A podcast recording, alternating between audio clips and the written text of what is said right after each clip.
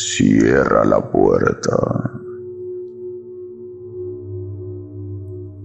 Apaga las luces.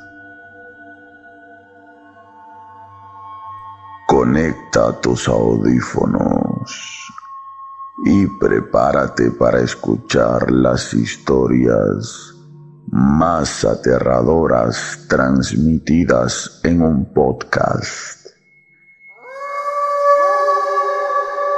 Este es Habla Pablo, el podcast del pueblo en su sección.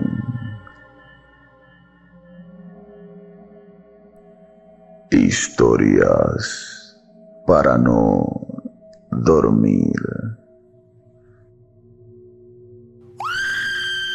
Si esta noche no tienes ganas de dormir, este podcast es para ti.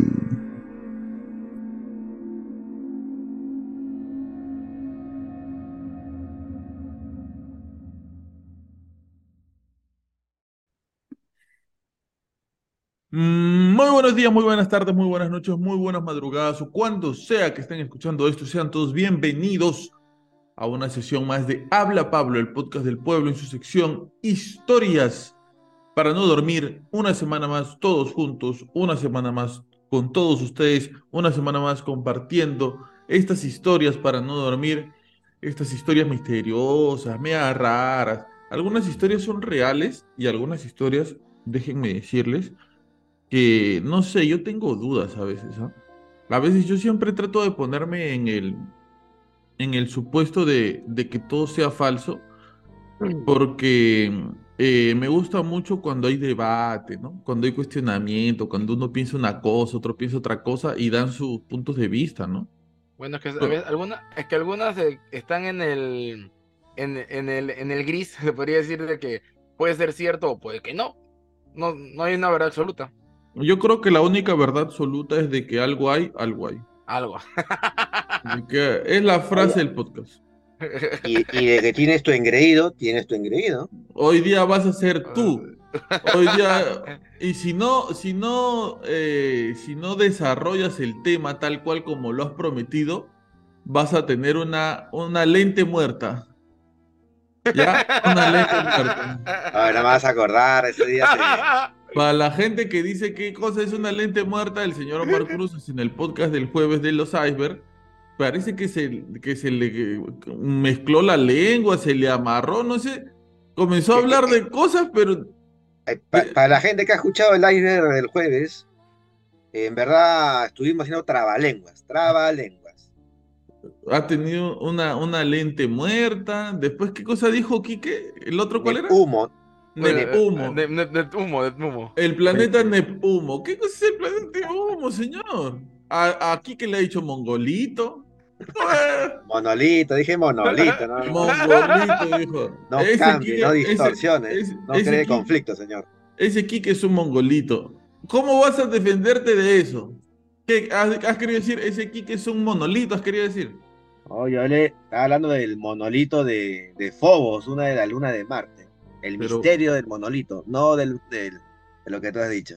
Pero bueno, vamos a presentar a, la gente que nos acompaña en, Historias para no dormir. Eh, Quique Maurto, buenas noches, ¿cómo estás? Hola Pablo, hola Omar y hola a toda la gente donde estés viendo este podcast, en el lugar que estés viendo y con quién lo estés viendo. Eh, un poco cansado ahorita, para variar.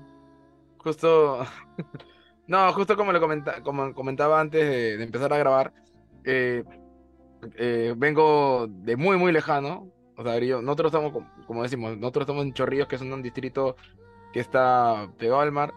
Pero justo ya trabajando me tocó, como hago repartos, me tocó terminar en Pueblo Libre, que es este literal pasar por toda la, la costa de, de polo a polo para luego entrar a un distrito que es un poquito más metido ya como quien va para, para, para el centro, pues, ¿no? ¿Ustedes Sí. escucharon esa propuesta de ese alcalde que quería partir a Lima en Lima Norte, Lima Sur, Lima Centro, así? Y que ya no se divida por distritos. No, Mm, ¿quién lo? O sea, Eh, que- o sea, está diciendo que ya, Yo una división geográfica o que no va a haber distritos, va a haber un, un alcalde de Lima Norte, Lima Sur. Exacto. Ajá, así. Para que sea un poco supuestamente más ordenado. Yo me quedé en, el, en la playa de San Juan de Lurigancho. Eh, no, no, no, no. Hubo, hubo un este, alcalde que propuso dividir Lima así. Este, y de cierta manera yo creo que iba a ser interesante, ¿no? Porque nos iba a poner a que Chorrillos con quién, con Barranco, con San Juan de Miraflores, quizás con Villa El Salvador, con Miraflores quizá, Con Surco. con Surco. Mm, yo Pero- creo Eso que A- Sería interesante. as- así de frutos, yo imagino que no va a ser difícil que se dé porque, porque muchos intereses van a haber ahí, ¿no? A las personas que, a los futuros alcaldes no les va a convenir eso, ¿no? Porque se quedan sin chamba, ¿no? Lo que van a postular a Mm. futuro, ¿no? Sí, sería como, como los alcaldes provinciales, ¿no? O algo así. Claro. Pero bueno, también está con nosotros nuestro querido, eh, la cabeza flotante del podcast, el ego, el planeta ego de los podcasts, el señor Omar Cruz que está recontra feliz para los que estaban preocupados, porque su papá ya está recuperándose, ya está en su casa, ya se está sanando, está mejor. Yo creo que tú deberías, eh, Omar, mm, breve o si gustas, alárgate, no hay ningún problema, eh, hacer un comentario acerca de, de que la gente tome precauciones cuando siente cierto tipo de cosas que tienen que ver con este tema de esta enfermedad, ¿no?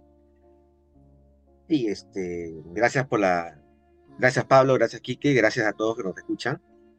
Eh, sí, mi papá hoy, el día de hoy me, me llamaron a las, a las once y media, más o menos, me llamaron, me dijeron que ya lo podía recoger del hospital a mi papá, porque ya le habían dado de alta. Y les comento, ¿no? Lo que mi papá tuvo, eh, que la- hace una semana, a él lo operaron de emergencia por un tema de la apendicitis, pero apendicitis este, complicada. Cuando es complicada, se refiere al riesgo de peritonitis, ¿no? A mi papá, cuando lo llevamos, a ver, previamente, ¿no? Este, Claro, comenta, comenta quizás los síntomas, eso, para que la gente si en algún momento Sí. se siente. Sí, eh, sí. Es bueno que sepa, eh, sepan esto porque mi papá, lo que pasa es que él se levantó un, se levantó un día y tenía, tenía una dolencia del estómago, ¿no? Él decía que había coincidido que él había comido, él me comentó que había comido algo, un pan que lo tenía guardado, un pan con maja blanco, creo, que lo tenía guardado en su, en su mochila como tres días, ¿no?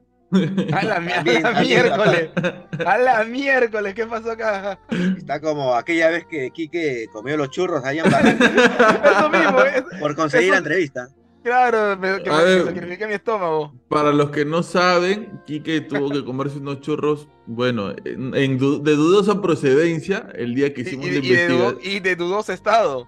Y de dudoso manjar blanco el día de la investigación de la mujer vampiro de Barranco. Hoy me cayó mal esa vaina, cholo. Me Oh, ese- cayó mal. Ese pan con manjar blanco ya parecía de tortilla, ¿no? Este, con- eh, taco, taco de manjar blanco. pero pero también hay que tener cuidado donde uno come las cosas. ¿no? Ujú, Le pasó a Quique y entre comillas le había pasado a mi papá. ¿no? ujú. Este, y bueno, mi papá hasta el otro día se, él me contó cuando me contó que había comido este pan un día anterior, ¿no? Y nosotros dijimos, vale, este, le cayó mal, pues, Eh, infección estomacal, pues. porque le dolía el estómago. Para él era como un dolor de estómago, ¿no? Ujú. Y bueno, este, le compré sus pastillas, todo para... Fui a, a la farmacia, pregunté, pregunté a una, a una tía que también sabe estas cosas y me dijo, toma, dale esto, plan, plan, plan, plan, y, y se, le, se le va a ir malestar. Tiene infección estomacal, ¿no? Y bueno, este, eso fue en la mañana, era la tarde, ya tarde noche y bueno, mi papá no, no, yo me di cuenta que no le, no le pasaba la molestia, pues, algo que debería haber pasado en por lo menos en, en cuatro o cinco horas, pues. Y, y mi papá, este, yo le digo, pues, este, "Oye, pero yo veo que varias veces quiere ir este, al baño, pues.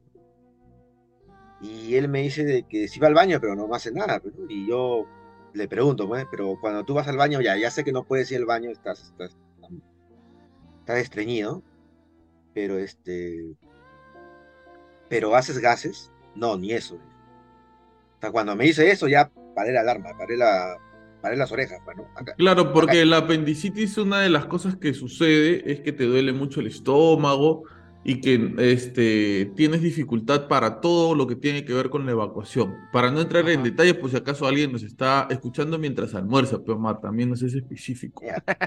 No, pero es la, es, es- la, es la, eh, o sea, es la cruda realidad, es la, es la- es la vida real, ¿no? Así. Es mejor que escuchen esto es- estando almorzando para que prevean también. Eh, y bueno, este, cuando pasó eso yo me di cuenta, acá algo anda mal, esto, esto no es común, pues, ¿no? Ujú. Y me lo llevo primeramente, como yo vivo a dos cuadras de una, de una asistencia médica, me lo llevé ahí y, el doctor ahí al ojo le dijo, o sea, la asistencia médica, que es una, un local chiquito, ya ahí no hay, no hay aparatos, no hay este, no hay algo que haga una radiografía, ¿no? Pero ahí los doctores te examinan al ojo, ¿no? Y al ojo, al ojo le dicen, este, esto parece apendicitis, ¿no? Pasa que a mi papá también le molestaba el estómago, pero él pensaba que era este dolor de estómago, ¿no?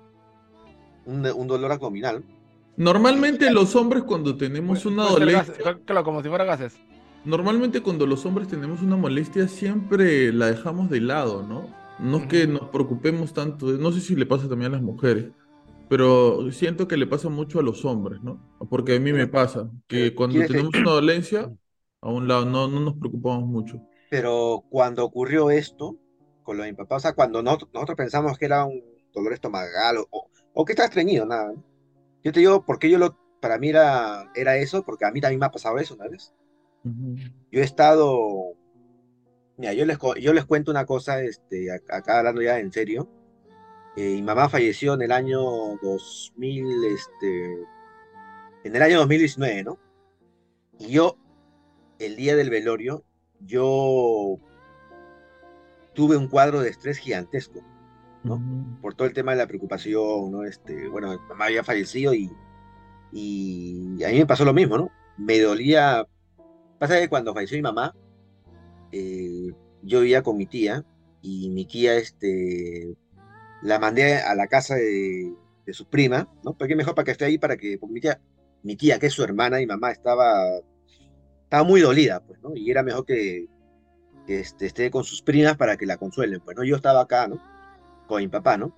Yo llego a mi casa y también me duele el estómago, ¿no? Se me hincha el estómago. Y yo digo, pucha, estoy con, estoy con, con dolor estoma- estomacal, pues, ¿no? Y, y dije, ya se me, se me va a pasar, dije yo, ¿no? A mí, a mí, ¿no? Y no se me pasaba, pues eran, eran la una de la mañana eh, y no se me pasaba. Pues, a, a las, a las seis de la mañana yo tenía que ir a- al velorio para recoger este, para, para lo que sigue en, la misa de despedida. pues. Pero a mí me dolía el estómago una de la mañana y, el olor no, no, no paraba, ¿no? Yo decía, pucha, voy a, voy a dormir porque durmiendo se me va a pasar al día siguiente. Dos de la mañana, no, yo, veía, yo sentía que el olor abdominal, en mi caso, seguía y seguía, ¿no? Yo me dije, esto, esto no anda bien, ¿no? No voy a poder dormir. Me fui de emergencia, como en esa época yo estaba, tenía un seguro particular que lo pagaba la empresa. Me fui a la clínica Maison, pues. Todo lo pagaba la empresa. Como yo también vivo cerca de la clínica Maison en Santé, este, yo le dije, denme algo porque estoy, estoy estreñido, estoy con, ¿no? Algo, porque si no, no, no, no, no, voy a, no voy a poder estar bien, pues, ¿no? Y ese día me dieron un purgante, con esto vas a, ¿no?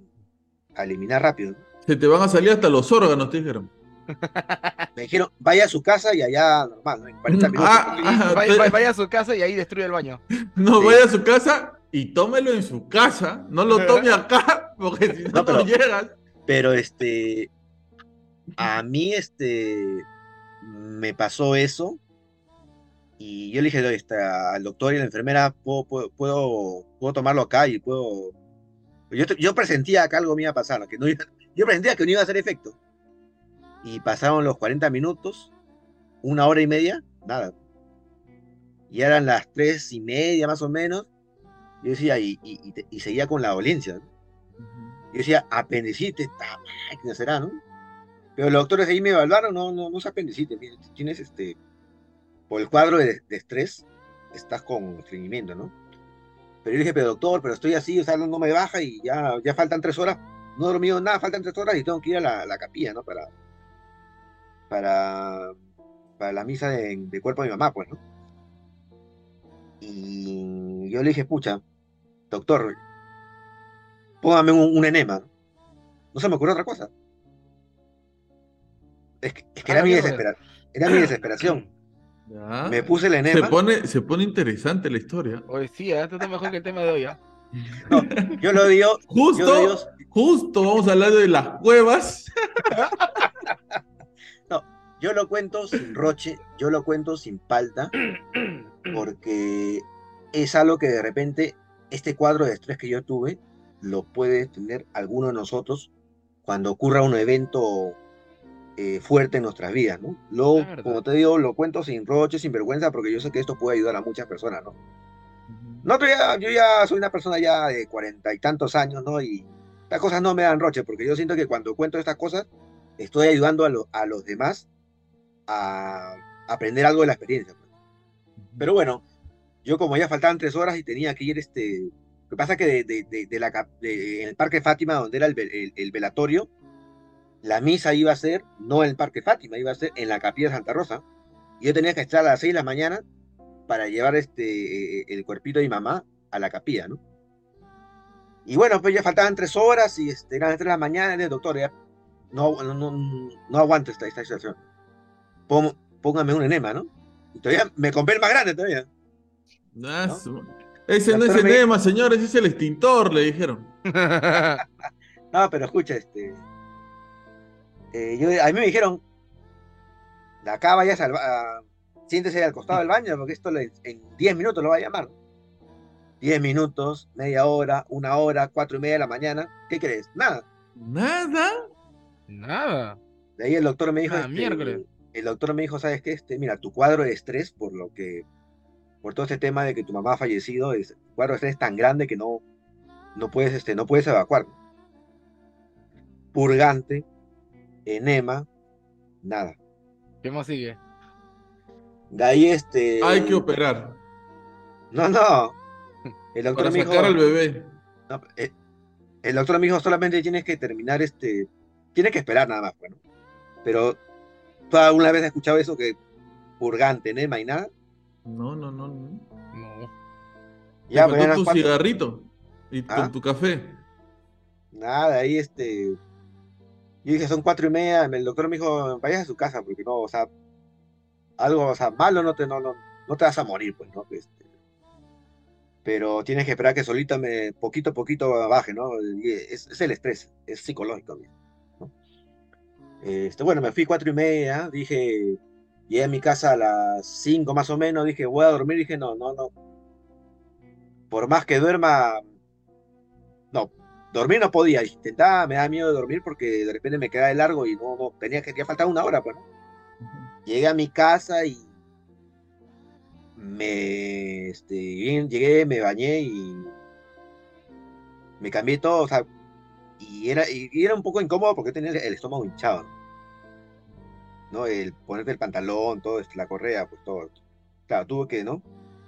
Era incómodo y así, aunque tú no lo creas, así estuve en todo, el, este, en la misa en cuerpo presente, estuve así hasta el, hasta el entierro de mi mamá, que habrá sido al, eh, entre el mediodía y dos de la tarde. pues. Y, y bueno, cuando llegué a mi casa, este, nada, tampoco. Y hasta ahora nada. No, ya, ya, ya, ya, ya hace tiempo, ¿no?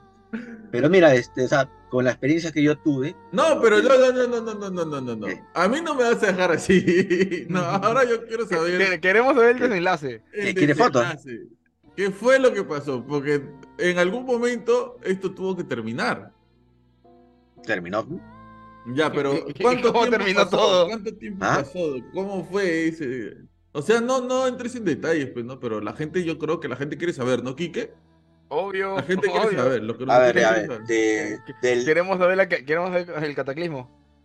a ver, de, del, de la hora que habría tomado el purgante para que pueda hacer efecto, habrán pasado que este, casi 24 horas. ¿Qué? O sea, la madrugada de, del día siguiente. Sí. ¿Y que ya estabas durmiendo tú o igual no, estabas, no podías dormir? Eh, ya después este, el, el- la incomodidad abdominal ya, ya bajó, ¿no? Pero, pero ya no, ya no tenía esa incomodidad, ¿no? Pero ya, pues, este, todo eso hizo efecto después de 24 horas, pero, pero como te digo yo, una vez más lo digo, yo lo cuento esto sin roche, sin vergüenza, porque, porque yo creo que con esto puedo, puedo ayudar a las personas que están escuchando, porque, porque es verdad, yo, no, yo nunca imaginé que un cuadro de estrés, en este caso por el, el, la partida de mi mamá, podría provocar físicamente todo eso en, en, en mi persona, en la, y eso te puede pasar a ti, le puede pasar aquí, que le puede pasar a cualquiera que nos está escuchando, ¿no? Mm. Y ahora, ¿por qué yo, yo, yo traigo como acotación esto con lo de mi papá? Porque yo dije, ah, no, a mi papá le pasó lo mismo que me ha pasado a mí, ¿no? Y, pero como te digo, después, este, yo dije, acá algo, algo, algo anda mal y fuimos a la, a la posta, la posta al ojo, el doctor dijo, no, esto es este, apendicitis, no. Nos fuimos allá al seguro, que está en, allá por el eh, Angamos con, por Miraflores, y llegamos, habremos llegado allá como a las 11, 12 y, y el doctor ahí este, dice, este, este, este es apendicitis, pero el doctor ya tiene un ojo clínico, ¿no? Pero esto es, uno, esto es este, apendicitis complicado, ¿no? ¿Qué significa eso, no? Riesgo de peritonitis. Cuando me dijo eso, se me puse frío porque sabes que la, la peritonitis, si no te, si se genera peritonitis, es, eh, puede llegar a, la muerte. Claro, lo que hay en el apéndice revienta y puede infectar a los otros órganos, que hay en, ese, en ese lado. Claro, tiene alto, alto riesgo de, fallecer. Y sí, pues este, le, hicieron sus pruebas a las eh, su examen de sangre, todo eso habrá sido la una, dos de la mañana y a las a las 5 o 6 de la mañana están los resultados. Pero bueno, ya este, no, no generó peritonitis y bueno, lo, operaron. Pues, y, ya pasó más de una semana y el día de hoy ya lo, lo he ido a recoger. Pues, y ya está acá en mi casa, está, está con los cuidados, ¿no? Tengo que, tengo, tengo, que checarlo de vez en cuando cómo está porque de todas maneras tiene superación, pues duele, duele, pues le duele la herida, no puede hacer fuerza cuando no puede hacerlo. Claro. Más o menos eso dura, creo que como dos semanas estar en ese estado, ¿no? Yo he visto que en las recomendaciones que me han dado, dice que recién a la a partir de la. O sea, sí, le recomienda que más o menos que camine, trate de caminar. Ah, pero he visto que, ah, que dice que a partir de la tercera semana recién ya puede tratar de hacer este, movimientos o hábitos este, habituales, pero a, partir de la tercera semana. Imagínate si viviera solo, ¿no? Mi papá, si fuera por él, como, como para él, seguía siendo un dolor este, de infección estomacal, se quedaba, se quedaba claro, claro, claro, no te pasaba la voz y podía ocurrir la peritonitis. No, sí, y mi papá me contó que los doctores le dijeron de que se quedaba una noche más en mi casa. No, no, no la contaba. Qué fuerte. Wow. Sí. Qué fuerte ver a un familiar que uno quiere tan cerca de la muerte, ¿no? Mm. Claro, este, yo ese día, date cuenta que nosotros llegamos allá al hospital a las 11, 12, y yo me quedaba de largo ahí hasta las 3 de la tarde. Sí, pues nosotros estábamos ahí mensajeando, preguntando cómo, cómo iba tu papá, pero definitivamente las esperas siempre en los hospitales deben ser de los acontecimientos más tristes que por los que una persona debe pasar, ¿no?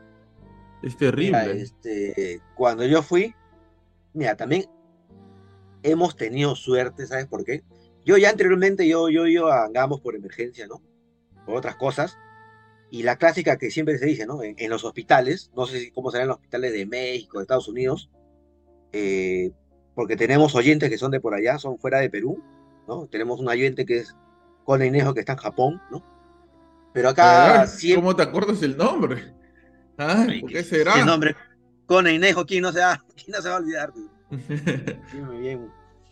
Pero, o sea, tuvimos la suerte porque eh, siempre se dice que acá en los hospitales de Perú, hasta para entrar en emergencia tienes que hacer cola, ¿no? Porque hay un montón de gente que está en emergencia haciendo su cola, ¿no?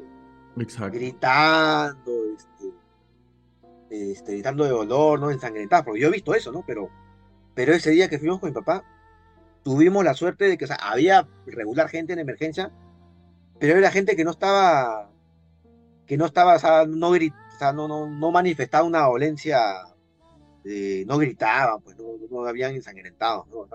Por eso que mi papá también pudo entrar de manera más rápida, pues, ¿no? Pero, ¿cómo es, no? Algo que también muchos de nosotros de repente, y nuestros oyentes que nos hablan, hablan hablamos acerca a veces que los doctores son un poco fríos. Ujú. Ahí me Es que, pasó. claro, es que, o sea, estar constantemente lidiando con lo mismo te, te da cierto grado de frialdad. No, y, y yo, y, y yo los entiendo porque los doctores son, o sea, el ojo clínico de un doctor es, al ojo te examina y te dice, pa, pa, pa, pa, chao, y tú le dices, ¿qué? Pero ni siquiera he terminado de, de, poner- de sacarme la camisa, creo, ¿no? Pero algo así parecido pasa con Quique. Quique también así nomás no se equivoca, ¿no, Quique? No, No. claro, ¿no ves que ojo de loca no se equivoca? Claro, y Entonces más, él- más- él- más- más cu- más cuando cierro los ojos y ya. Claro, él así nomás no se equivoca. Pero mira, para, para terminar esto, y te comentaba esto del ojo clínico, era porque yo también entendía, lo que pasa es que yo por la preocupación le preguntaba al, al doctor bastantes cosas, ¿no? Le digo, señor, usted de acá deja a su papá, venga a las 7 de la mañana, que a partir de esa hora va a salir la hora de operación, que, que al final mi papá lo operamos a- como a las 11, ¿no? Este... Pero el doctor me hablaba un poco más y me pegaba, ¿no? Pero luego el doctor este como que respiró y se dio cuenta que era la preocupación de hijo, pues. Y me habló de manera más tranquila, este, mira, este, mira, eh, mira, Mira, mira, gordito, mira gordito. Él me habló, o sea, yo ya le entendí y yo también entendí porque, o sea, hay un montón de, de gente en cola de emergencia, ¿no? O sea, cada minuto, cada hora cuesta en, o sea, es una vida, pues, ¿no? en temas de emergencia, ¿no? Pero algo que sí me dio rabia, y lo comento, ya no del doctor, o sea, no me gustó este, la actitud del, del personal de seguridad. En el hospital el personal de seguridad es la persona que, en este caso, va a ordenar a la gente para que ingrese, ¿no? Ingresen las consultas de emergencia. Estamos hablando de... Todo, todo esto pasó en el área de emergencia. Y había un señor que sí, ¿para qué? Se notaba que estaba haciendo un poquito su teatro, ¿no? Pero, pero yo creo que su, ese teatro para que lo atiendan más rápido, yo creo que es válido, es válido. Porque a veces tú te puedes quedar ahí, siendo emergencia, te puedes quedar hasta como 3, 4 horas para que te atiendan. Y yo le escuchaba que este señor este, decía, ¿no? Así, así hacía, ¿no? Tal cual lo voy a imitar, ¿no? Ay, me estoy muriendo. ¿Por qué no me atienden? O sea, o sea, el señor hacía su teatro, pero, pero un mal teatro, ¿no? Pero como te es válido. Yo lo haría también para que me rápido, ¿no? Pero lo que no me gustó fue la actitud del, del, eh, del señor de seguridad, ¿no? ¿Sabes cómo le respondió? Igualito le dijo, ya, cállate, espera tu turno. Toda la gente que estuvo ahí, en Juan, en una, le llamaban la atención de seguridad, oye, más respeto con el señor que está, quiere atenderse, está desesperado y está acá. Ya es calladito se quedó, ¿no? O sea, medio, o sea, no sé, no, no, no, no sé qué más decir ya. ¿Cuál, Falta de cuál- empatía. Falta de empatía. ¿Tú has tenido alguna experiencia cercana así también, Quique, con hospitales? eh, o sea, pero así que, que, te- que tenga que, que hacer chongo. No, o sea, con un familiar al que, pucha, has tenido que, que llevar, con el que has tenido que estar por una situación. Claro, mi papá, mi papá le dio, eh, eh, sufrió trombosis hace años y, tu- y tuvo que estar internado casi mes y medio en el Baiza. En ese tiempo estaba en el cole, así que era como que eh, interdiario siempre iba a verlo. Trombosis. ¿Cómo es la Eso es- trombosis? Es algo en la cabeza, ¿no? Es un, un- No, un la- derrame, algo así. No, no, no, no, es cuando se obstruyen las venas de la, de la, de las varices. Oh. Ah. Y, y, es- y también es de alto riesgo, y, es- y bueno, la- las personas que lo padecen es de alto riesgo pueden morir. Qué loco. Ah, ahora que, que estás hablando de las varices, bueno, no sé si tiene mucho o poco que ver, pero Eh, lo compartí en mis historias de, de Instagram. Si no me siguen, síganme. Habla Pablo.podcast. Está justo inmediatamente abajo de mi barba. Ahí está. Este. eh, la, la OMS, la Organización Mundial de la Salud, ahora está diciendo que supuestamente la, la stevia, los edulcorantes no son recomendables para personas que tienen este diabetes, ¿no? No, ajá. O sea, tantos años la gente tragando su queque de stevia, final creo que es más stevia, dulce todavía. café con stevia, no sé Pero qué a- cosa. con- ah, por las al puras. Al final, en sí, la, la solución es no comer mucho azúcar, no comer mucho almidón, comida sancochada. Ese es el secreto, creo, ¿no? Yo no Bueno. sabía que el arroz se convertía en azúcar. Es que el, el arroz es, es- Bueno, el arroz es azúcar, es- es almidón puro, ¿no? Por, por eso que te dice que no, no combines este, papa con arroz. Y yo que, que a mí me gusta mi, mis lentejas, mi lenteja bebé, con ¿Sabes mi, cómo- con mi arrocito, con mi ¿Sabes huevo, cómo- dos huevos fritos, mi plátano frito y harta cebolla para el pecho. ¿Sabes cómo te das cuenta que el arroz es azúcar? Ah, ¿Tú por qué comes arroz? Porque si no comes arroz, como que sientes que te falta algo, ¿no? Claro, pues. ¿Y Ahora- si es arroz con leche? Doble Ah, azúcar todavía. Ah, no, pero Oh. ¿sabes cómo te das cuenta que, para que sepas? Bueno, yo no sé si tú eres dulcero, pero si te comes un chocolate, te sientes bien, o sea, algo, un caramelo, ¿no? Ah, pues, Esa es el- casi el- la misma sensación de comer arroz. Porque si tú, si tú no Mm. comes arroz, yo cuando no como arroz, yo siento que me falta algo. A pesar de que uno come bastante y no come arroz, sientes que te falta, claro. Claro, sí. o sea, puedes de repente comer, este, no sé, lo, bueno, más ensalada o más papa, pero te- sientes que te falta algo. Lo que Claro. pasa que, Es más, pasa que- si el, si el pollo a la brasa saliera con arroz, yo creo que sería más rico. uy, sí, ¿No? con su arroz chaufa. su- Claro, ya ese es el mostrito, ¿no? pues. El mostrito. El- Justo cuando hablábamos, hablaba con Rodolfo Tafur, investigador gastronómico, él decía, ¿no? La comida peruana no puede eh, juzgarse o analizarse porque los peruanos no seguimos ninguna regla gastronómica para cocinar. Me dice, yo estaba la vez pasada paseando con un eh, chef extranjero y dice que le dice, este, chef Tafur, disculpe, ¿eso que dice ahí es verdad? ¿Qué cosa? Y estaban pasando por un chifa y decía aeropuerto. Sí, le dice, es real, es, es aeropuerto. ¿Y qué cosa es? ¿Es rico? Sí, le dice, es rico. Vamos a comer. Y fueron a comerse un aeropuerto. Y este chef le decía, qué feo nombre que tiene, pero qué rico que es. ¿No? Y ahora imagínate el mostrito, ¿no? ¿Quién le llamaría mostrito a un plato? ¿No? ¿Qué, cosa viene siendo el mostrito? Arroz chaufa con papas fritas y pollo, a la ¿eh? brasa o pollo broster. ¿no? Pollo Ah. frito. No me hables, porque ahora como por solidaridad con mi papá, comida de dieta, cara. Puro brócoli, puro este, sopa de pollo, ¿no? Cosas así. Sopa de pollo, todos los días vamos a comer, creo. A la miércoles. Ay, Pero lo que te decía del arroz, el arroz al final es, es- es dulce, chocolate.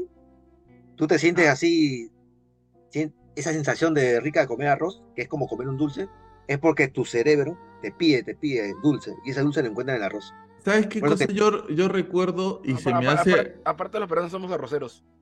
y se me hace agua a la boca cuando pienso en arroz? Había un comercial de la mayonesa Hellmann's Ya. en donde probaban una cucharada de arroz y le echaban un poquito de mayonesa. Claro. ¡Ah, la que buenazo ¡Qué que rico! era! No sé, ¿desapareció la mayonesa Hellmann's? Aún sí, ¿eh? Sí, pero es que Hel- Hellman es de marca americana, ¿no? ¿O ¿No es alemana? Bueno, No. yo por el nombre, ¿no? Ah, no sé, no sé. Bueno, no, pero la cosa es que no. Pero sí, sí existe aún, sí Es, existe es- aún. es una marca, una marca extranjera. Sí, pero el, el ¿cómo se llama? Era, era buenazo porque este, yo esperé, imagínate cómo, cómo me habré obsesionado con ese, con ese comercial, que yo esperé a tener plata ya grande, porque eso salió cuando yo era chiquito. Me compré mi mayonesa Hellmann's y le eché en el arroz para ver a qué sabía. lo, lo de lo que el comercial me estaba diseñando en ese momento. Y, y no solamente era con el arroz, ¿no? Era también con el choclo. Mm. ¿Se acuerda? El Oye, comercial, ah. El comercial había un comercial- hambre. Hay una comercial que también en el choclo le echan mantequilla. Mantequilla también, claro. Ya, pe, ya no, ya no hables, pe, ya. O sea, dieta, ya, dieta forzosa. Hace, el- hace unos días fue el día de la hamburguesa y no comí mi hamburguesa, chamare. que, ¿cómo se llama? Creo que es uno de los logros, debe ser más significativos de los comerciales poder transmitirte tanto, ¿no? En una Mm. imagen. Porque la televisión, no sé si en algún momento, pero seguramente en el futuro, podrá transmitir este, olores, ¿no? Quizá... Tal vez, tal vez sí. Ah, ah, sería, es- es una buena, es una buena, es un, es una buen, es un buen debate eso. ¿Ustedes creen que la televisión en el futuro eh, tenga la, o sea, se, se puedan oler cosas? ¿Llegue a tener esa capacidad? Yo creo que sí. También opino lo mismo. Pero, o sea, ¿transmitiría mejor si, si se olieran las cosas? Ah, porque es otro siempre- detalle. Siempre en, en los programas, ¿no? Que están en la televisión, dice, si ustedes olieran, o sea, si, si supieran cómo huele esta, esta comida que se está haciendo acá. Imagino que habrá una opción para activar y desactivar eh, los olores. Pero transmitiría más. O sea, el- al cine le ayudaría a que se puedan transmitir los olores. Bueno, Mm, depende, si hubiera, no creo que filtren todos los olores. algunos. depende. Porque también este, el tema de los olores, este. El- eh, Algunos, pues será el olor de la, del, no sé, de la brisa del mar. eh, Claro, claro. Claro, porque si, si tú estás viendo, por ejemplo, los Avengers, ¿ahí qué cosa vas a oler? No tendría ningún sentido, ¿no es El cierto? espacio, olerás el espacio. No, pues, el espacio, ¿el espacio tendrá olor? No, no creo, ¿no? el perfume de la, de la viuda negra. El, pe- el La, perfume. axi- la axila de Thor. No, o sea, ya, ya, ya, eso es, mira cómo salen los bajos instintos del Quique. Salen los bajos instintos y hasta dónde. Es que eso engreído, Ah, pues, son, Sí, son engreído ah, usted. pues. Ahora que estás hablando este, sobre hospitales y eso, eh, en mi familia murieron este, de manera continua en un mismo año, en el 2017, tres personas que prácticamente eran el, pilar de mi familia, ¿no? Mi, mi abuelito, eh, mi tía, la, mi tía mayor y mi abuelita, y todos con una diferencia de meses. Y yo recuerdo mucho el tema de cómo era ir a los hospitales, ¿no? Porque lamentablemente, no sé, Dios en algún momento nos explicará por qué su enfermedad se hizo un poco larga, ¿no? Su, su, ¿cómo se, cómo es esta palabra? Este, su agonía. Su agonía fue un poco larga, ¿no? Este, y lamentablemente teníamos que ir, mi mamá trabajaba, mis hermanas, este, en ese tiempo ya estaban trabajando, yo tenía como 16 o 17 años. Entonces yo iba y cubría a mi mamá para, para cuidar a mis abuelos. Vi cómo, cómo fue este proceso lamentable de su enfermedad. Y, y me, y, me, y sucedió una vez algo bravazo, que siempre me acuerdo, ¿no? Mi abuelita ya tenía demencia senil y yo me quedaba a cuidarla de un día para otro.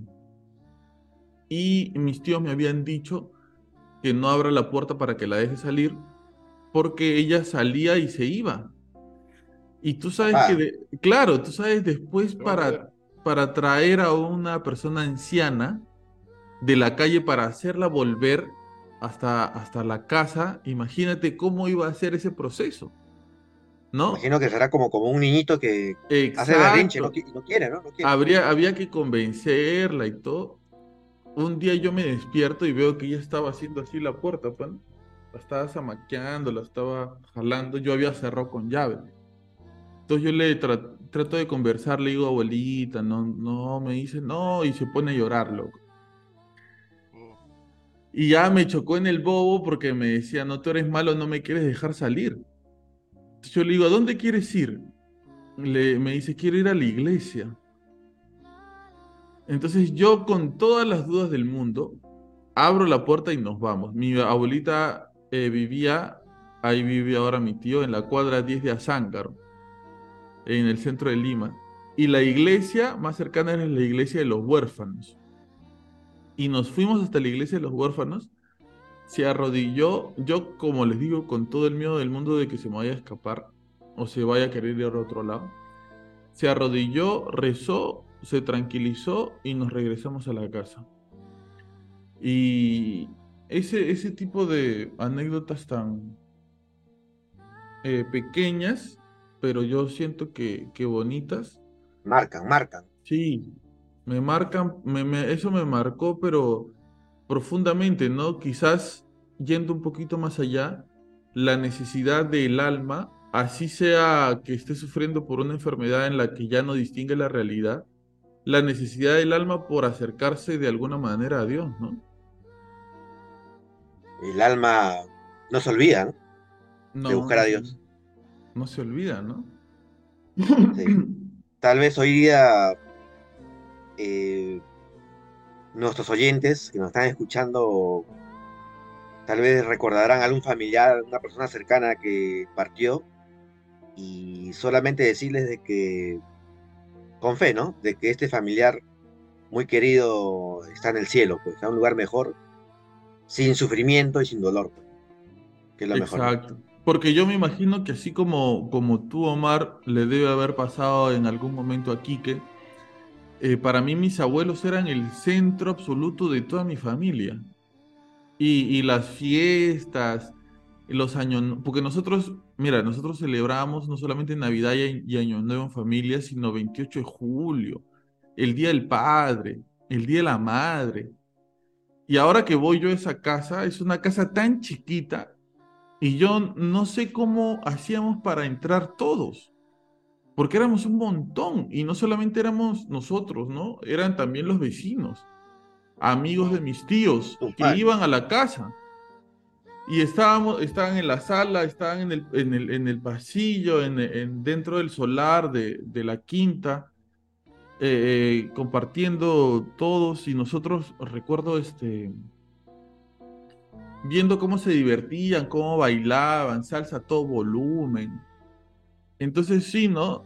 Precisamente, este, quizás algún, alguna persona que nos escuche comience a recordar su, a su papá, a su mamá, a sus abuelos, a sus tíos, a una persona que, que terminó siendo, hizo la figura de su papá o de su mamá, ¿no?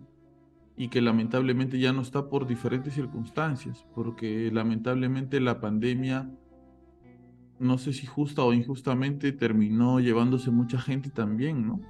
Y creo que de cierta forma estamos comenzando a ver la, el vuelto que nos está dejando el, el encierro, ¿no? Justo yo tengo, trabajé muchos años en un colegio, eh, eh, enseñando, primero siendo auxiliar, después enseñando. Y estos, eh, tengo unos amigos con los que me junto los viernes y, y jugamos fútbol. Y cuando terminamos de jugar, a veces nos quedamos un rato a conversar y ellos me hablan mucho acerca de cómo el COVID ha influenciado mucho en los jóvenes. Cómo hay jóvenes que ahora de pronto, este, de un momento a otro se quedan en los salones y se ponen a llorar, o están en la formación y se ponen a llorar, gente con, con mucha tristeza, con mucha, eh, con mucho dolor. Son situaciones muy, muy delicadas, ¿no? Este, yo, yo he conocido personas que personas de mi edad que han fallecido y eh, hombre, mujer y, y han dejado sus hijos pequeñitos, pues.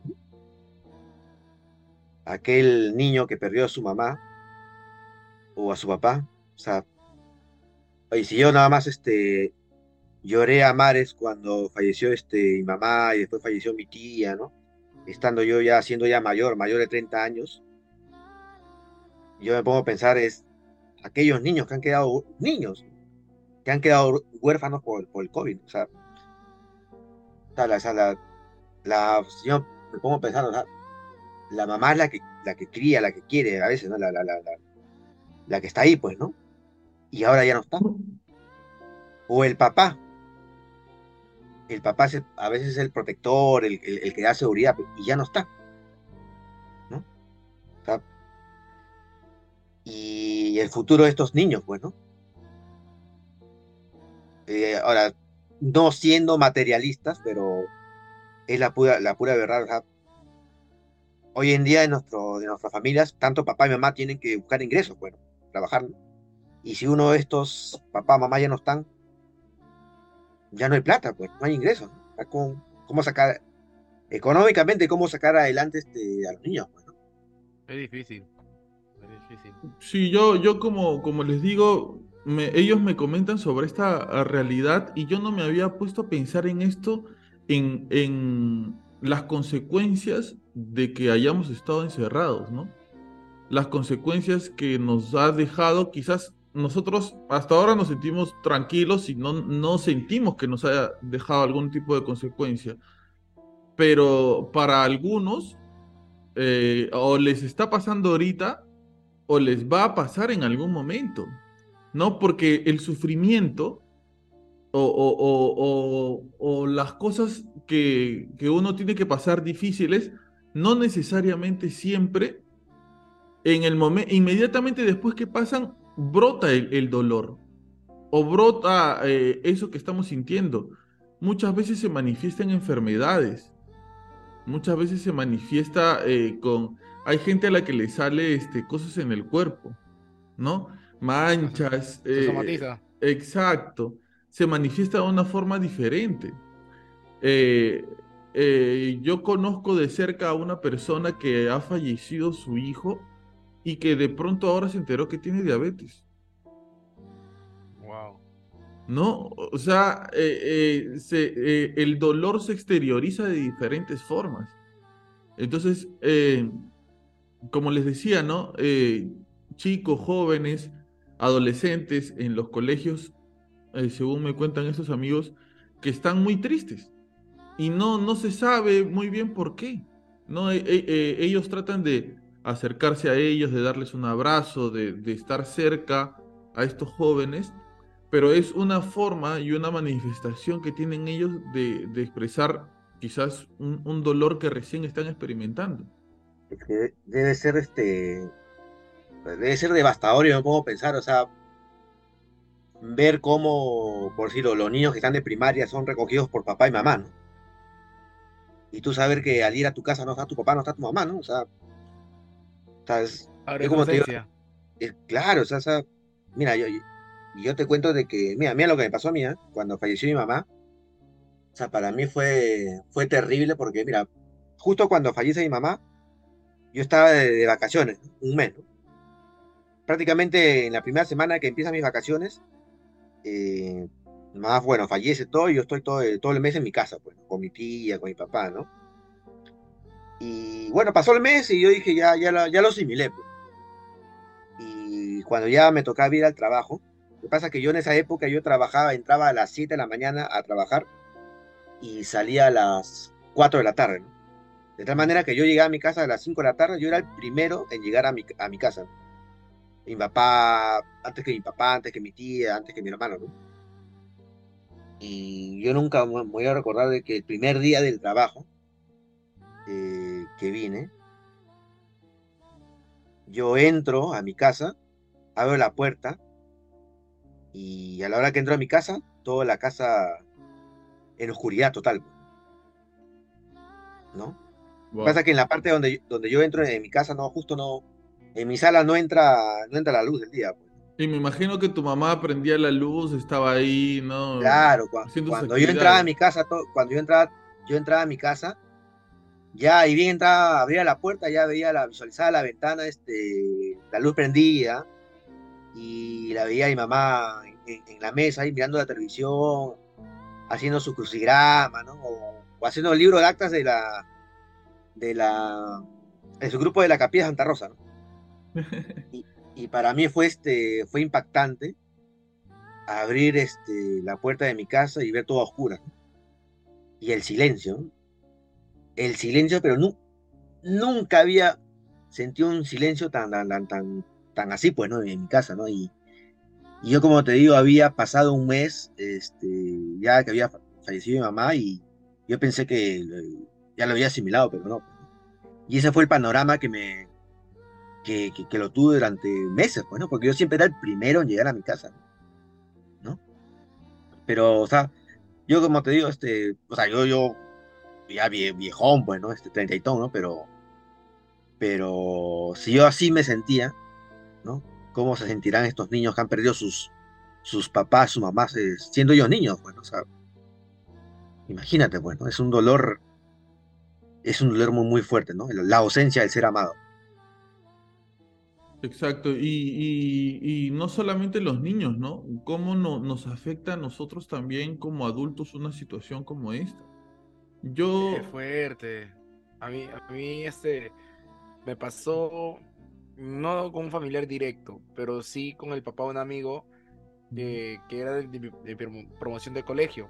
El señor nos conocía de chivolo, pues era, era, como, era como un tío para, para, para mi grupito, pues ¿no? siempre le decimos tío, todo normal y él falleció de COVID y su, su, fue, fue, muy, muy triste en verdad, porque él le, le agarra el, la enfermedad y en primera instancia no, no encontramos no encontraba cama UCI, ni está UCI ya.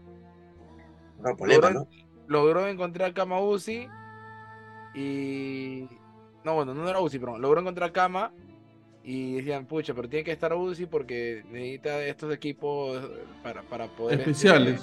especiales. Mi amigo los consiguió porque para poder, para poder implementarlo en la cama donde estaba y no, y no se lo querían aceptar. Ah. Y, con esto de, y con esto de que dicen, no sé si es 100% verdad, mucha gente dice que sí, pero esto que dicen de que los doctores a la gente que ya era anciana no les estaban dando los cuidados necesarios y se estaban preocupando en la gente joven, ¿no?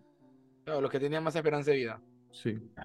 Tenían que elegir, ¿no? Es alguien que, entre comillas, era más productivo para la sociedad. Y, ah, su madre. Ah, la mierda, qué fuerte, ¿ah? Qué terrible ponerte en esa posición, ¿no? Es que, han, es que han tenido que tomar la decisión, o sea, entre, como tú dices, ¿no? Entre un joven y una persona de edad anciana, y solamente hay una, un balón de oxígeno. Yo, yo he escuchado. Yo, yo, no, yo no, quiero criticar eso, ¿no? pero, pero es una situación eh, terrible, creo yo, para el personal médico. ¿no? Yo he escuchado de historias, eh, como les digo, no puedo asegurar nada porque de verdad no, yo no lo he visto, pero yo he escuchado de historias de gente que a las que le han dicho, oye, esta persona falleció y ellos han conocido a esa persona, pero esta persona, ah, eh, ¿quién, ¿quién es la persona por la que has venido o, has, este, estás preguntando? Ah, no sé, es este, un tío, mi suegro, el papá de un amigo, y le han dicho, esta persona falleció porque tenía menos esperanza de vida. No le reservaron una cama. Este... Estamos hablando en contexto COVID. Sí. Y, o sea, obviamente, si tú te enteras de eso, por ejemplo, mira, estamos nosotros, ¿no? Este, no Dios quiera que, que nunca suceda, ¿no? Pero el, familiar cercano de uno de nosotros, de repente eh, eh, eh, fallece y yo pregunto por él, oye, el, el señor fulano de tal, ¿cómo está? Y que te digan, ¿sabes qué? Ha fallecido y ha fallecido lamentablemente porque no le pudimos dar una cama. O sea, ¿tú le dirías eso a tu amigo? ¿O te lo quedas? ¿No? Porque, o sea, imagínate que tu familiar se pudo haber salvado, pero estamos en una situación tan desesperada, estábamos. Claro, decirle la verdad, o mejor no decirle eso, porque al final es. Bueno, si a, mí, si a mí me dijeran eso de que han elegido a otra persona antes que a mi familiar porque la otra persona va a ser más productiva, yo no lo voy a aceptar, no lo voy a aceptar, no lo voy a asimilar. O sea, pero, pero también qué terrible, decir la verdad, no decir la verdad. Yo no lo diría. Yo no lo diría. Yo creo que una verdad, justo Kike estuvo haciendo una encuesta en su, en su Instagram, decía qué cosa es mejor, ser feliz o ser justo. Eh, yo voté por ser justo, pero ¿sabes qué cosa creo? Yo creo que una verdad, si le va a hacer mucho daño a una persona, no sé si es recomendable decírsela. Una pregunta un poquito una para, para, para, cuestionarla, ¿no? Yo, yo creo que, eh, bueno, hay casos y casos, ¿no? Yo, este, imagínate el caso de aquella señora de, de 80 años que, que su hijo ha fallecido, ¿no? Y no se lo dicen porque le va a chocar, pues. Le va a chocar, o sea, yo te digo porque esto sí, es un caso de un ejemplo que yo te estoy dando de, la vida real. Conozco una persona así, ¿no? Que no, hasta ahorita no le dicen, porque la, persona, la, señora ya es, ya es mayor de edad, pues, ¿no? Y decirle que su hijo ya no está acá, o sea, la impresión va a ser que, o sea, puede ser que también este, fallezca, pues. Pero ojo que, que como es el instinto de madre, que, que ella, ella, ella, ella, debe haber dado cuenta. Sí, no, es, que está preguntando. te, lo, te lo digo, no, y te lo digo porque a mi abuelita, que en paz descanse, también le, le, pasó, lo, se, se, le hizo lo mismo. ¿Y cómo, cómo fue en, ese, en esa situación?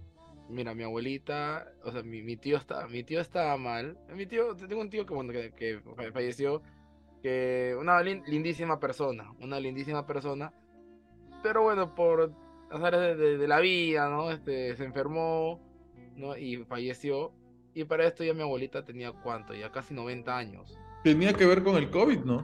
No, no, no, fue antes, todo fue antes de COVID. Todo ya. La cosa es que, la cosa es que eh, mi abuelita sufre, que en ese momento sufría el corazón. ya, y este, ¿qué, qué pasaba?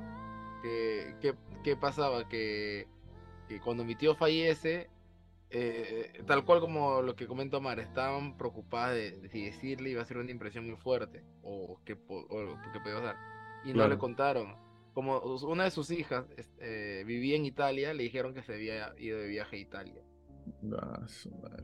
Mi abuelita enferma, o sea, bueno, enferma, ya estaba anciana, ya tenía cuánto, 95 años.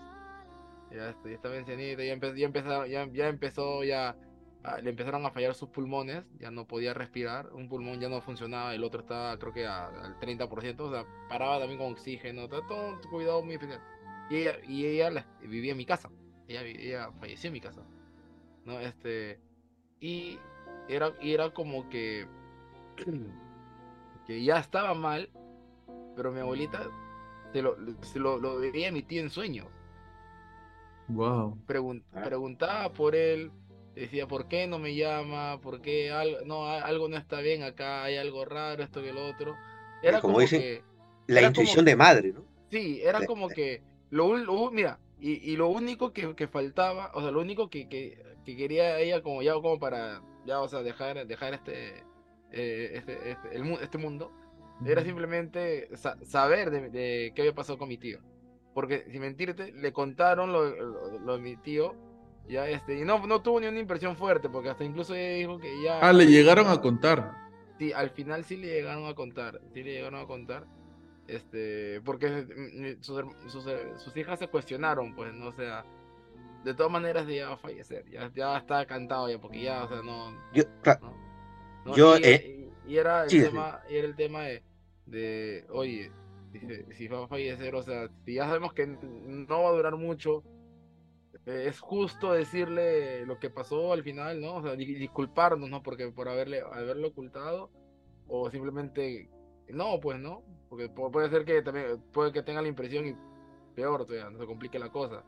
Al final optaron por decirle, y, era como que mi abuelita eh, era como que ya se la solía, era como que no, no le sorprendió, no le sorprendió la respuesta, ¿no? Y le comentaron, ¿no? Se disculparon y a la semana ya, ya, ya fallece. Fallece con la verdad. Ajá, fallece con la verdad. Mira, e, e, eso que te ha pasado a ti con tu abuelita, eso es un escenario que yo no podría discernir, la verdad. Yo, se lo si a mí me pasara eso con, algo parecido, yo le tendría, le daría una consulta a tres personas, a un psicólogo, a un sacerdote y a, y a mis amigos, ¿qué opinan, no? Porque no, no, no, no, no, no, no sabría realmente si Pero es- usted, ustedes creen que existe, no estoy diciendo que no exista, si alguna mamá nos está viendo, me va a decir, sí, Pablo, ¿cómo no existe? Eh, ¿Ustedes creen que exista esa conexión extrasensorial más allá del cuerpo físico y material entre una mamá y un hijo? Yo creo que sí. Sí, no hay, no, no te puedo dar una explicación científica, nada, pero sí, yo creo que Por- ¿Cómo por que no? El señor científico, ¿cómo no va a dar una explicación científica a esto? Por lo, por lo vivido con mi abuelita, yo digo que sí. O sea, al- alguna, al- alguna, como dice Omar, una explicación lógica o una explicación este racional de cómo, cómo sea ese proceso, la verdad no sabría decirle, pero de que se da, se da. Quizás tiene que ver con la vinculación que han tenido en algún momento que han estado juntos. O que, bueno, han estado, Sí. digo, como si yo hubiera nacido de un tubo, ¿no? No, que hemos meses. estado juntos a nuestra mamá, ¿no? sí. Claro. Que Mira, hemos sido y- parte de su cuerpo. Mira, y, y yo recuerdo haber visto hace tiempo reportajes, este, bueno, no, no sé si más o menos un poquito tiene que ver con lo que estamos hablando de la conexión madre-hijo, pero yo he visto hace tiempo, hace muchos años, reportajes donde situaciones donde de peligro, en donde el, el niño, el pequeño, el bebé va a correr peligro y, y la mamá saca realmente fuerzas descomunales Sí, sí, sí, es- sí. sí. un, un ejemplo por sí, ya imagínate de que el niño esté, esté en su cochecito y, y le está, y le va a caer, no sé, este, un armario de 200 kilos y hay esa mamá que saca una fuerza, pero no sabemos de dónde, pero Sí. puede mover ese armario, ¿no? Claro, yo he visto que, han levantado carros. Han levantado sí. carros para salvar a un niñito. Una mamá levantó un carro para salvar a un niñito que, que estaba bajo una rueda de un carro. ¡Hala! Sí. Eh, eh, No, es que en verdad sí hay, o sea, ahorita no, de repente no, en otro capítulo podemos buscar esos casos, puede ser, ¿por qué no? no? Pero, pero sí han habido, yo me acuerdo que he visto reportajes de eso, o sea, Sí. la, fuer- la fuerza de, de la madre es, Y, y hay una, hay una escena en la Pasión de Cristo, no sé si ustedes se acuerdan, en donde Jesús está este, eh, encadenado, no ya apresado, Yo lloré con Este, esa escena. En donde él mira, eh, María parece que, que presiente más o menos por dónde está, se agacha, pone su, su cara contra el suelo y en ese momento Jesús mira hacia arriba porque él está en un calabozo. Ajá. No, y es María recostándose en el suelo donde, en- por encima de donde está Jesús y es Jesús mirando hacia María que está allá recostada. No sé si eso es bíblico, pero la escena fue fulminante, ¿no? Sí, no, le- no sé la verdad, pero la escena fue muy buena. Muy buena. Mm, Como les digo, no sé si es bíblico, pero es una escena muy chévere so- y que habla sobre la conexión que había entre los dos, ¿no? Sí, sí. lo, lo que pasa que me parece que la, la pasión de Cristo fue también inspirada en, en Sí, la es de, de es, una... del- es de- es de un libro, es de un libro de la visión, las visiones de una persona que ahora me parece que ella es santa, ¿no? Ajá. Sí, Kike, busca, busca cómo se llama la señora, por favor. La Sí, sí. señora, digo, la santa. Ajá. Eh, Pero, ¿sabes qué? Ahora, ahora me estoy recordando, hablando, estamos hablando de los hospitales, todo eso. Y una vez estuve en un... Una vez yo, me, yo estuve en un hospital y me sentí, me sentí marginado por el tema de la plata.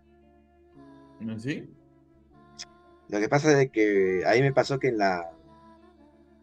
¿Sabes que la, la parroquia San Pedro tiene su clínica, ¿no? Ahí está. Disculpa que interrumpa.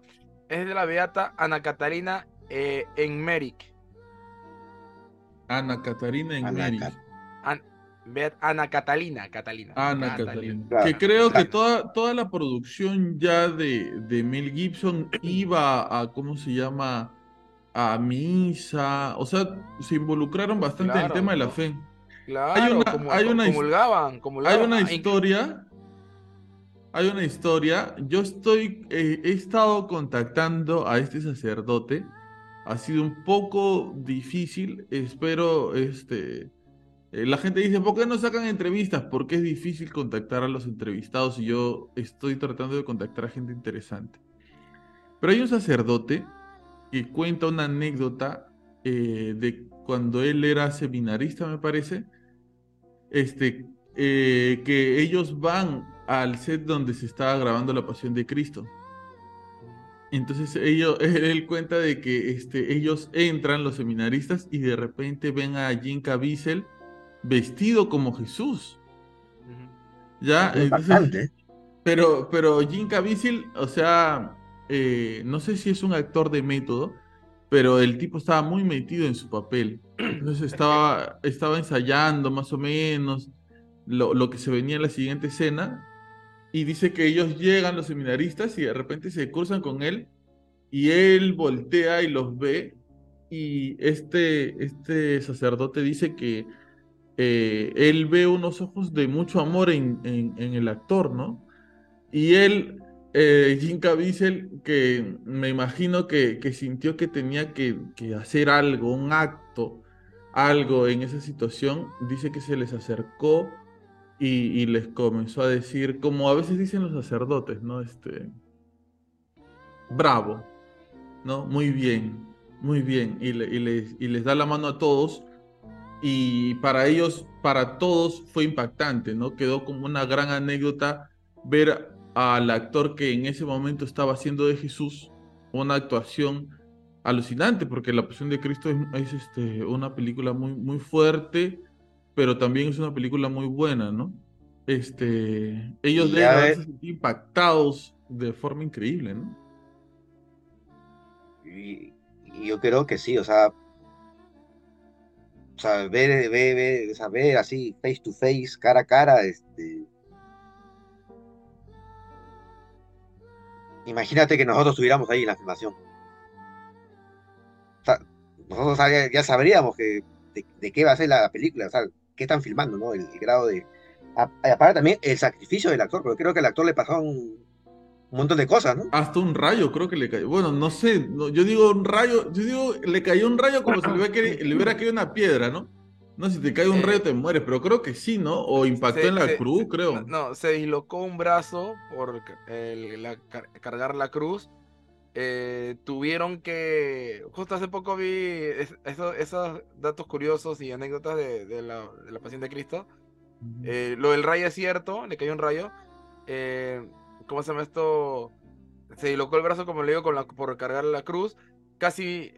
No, le, no sé si casi o exactamente le dio, le dio pulmonía por justamente grabar las escenas de la crucifixión porque estaba Calato en la cruz y obviamente estaba al aire libre y, en plena lluvia.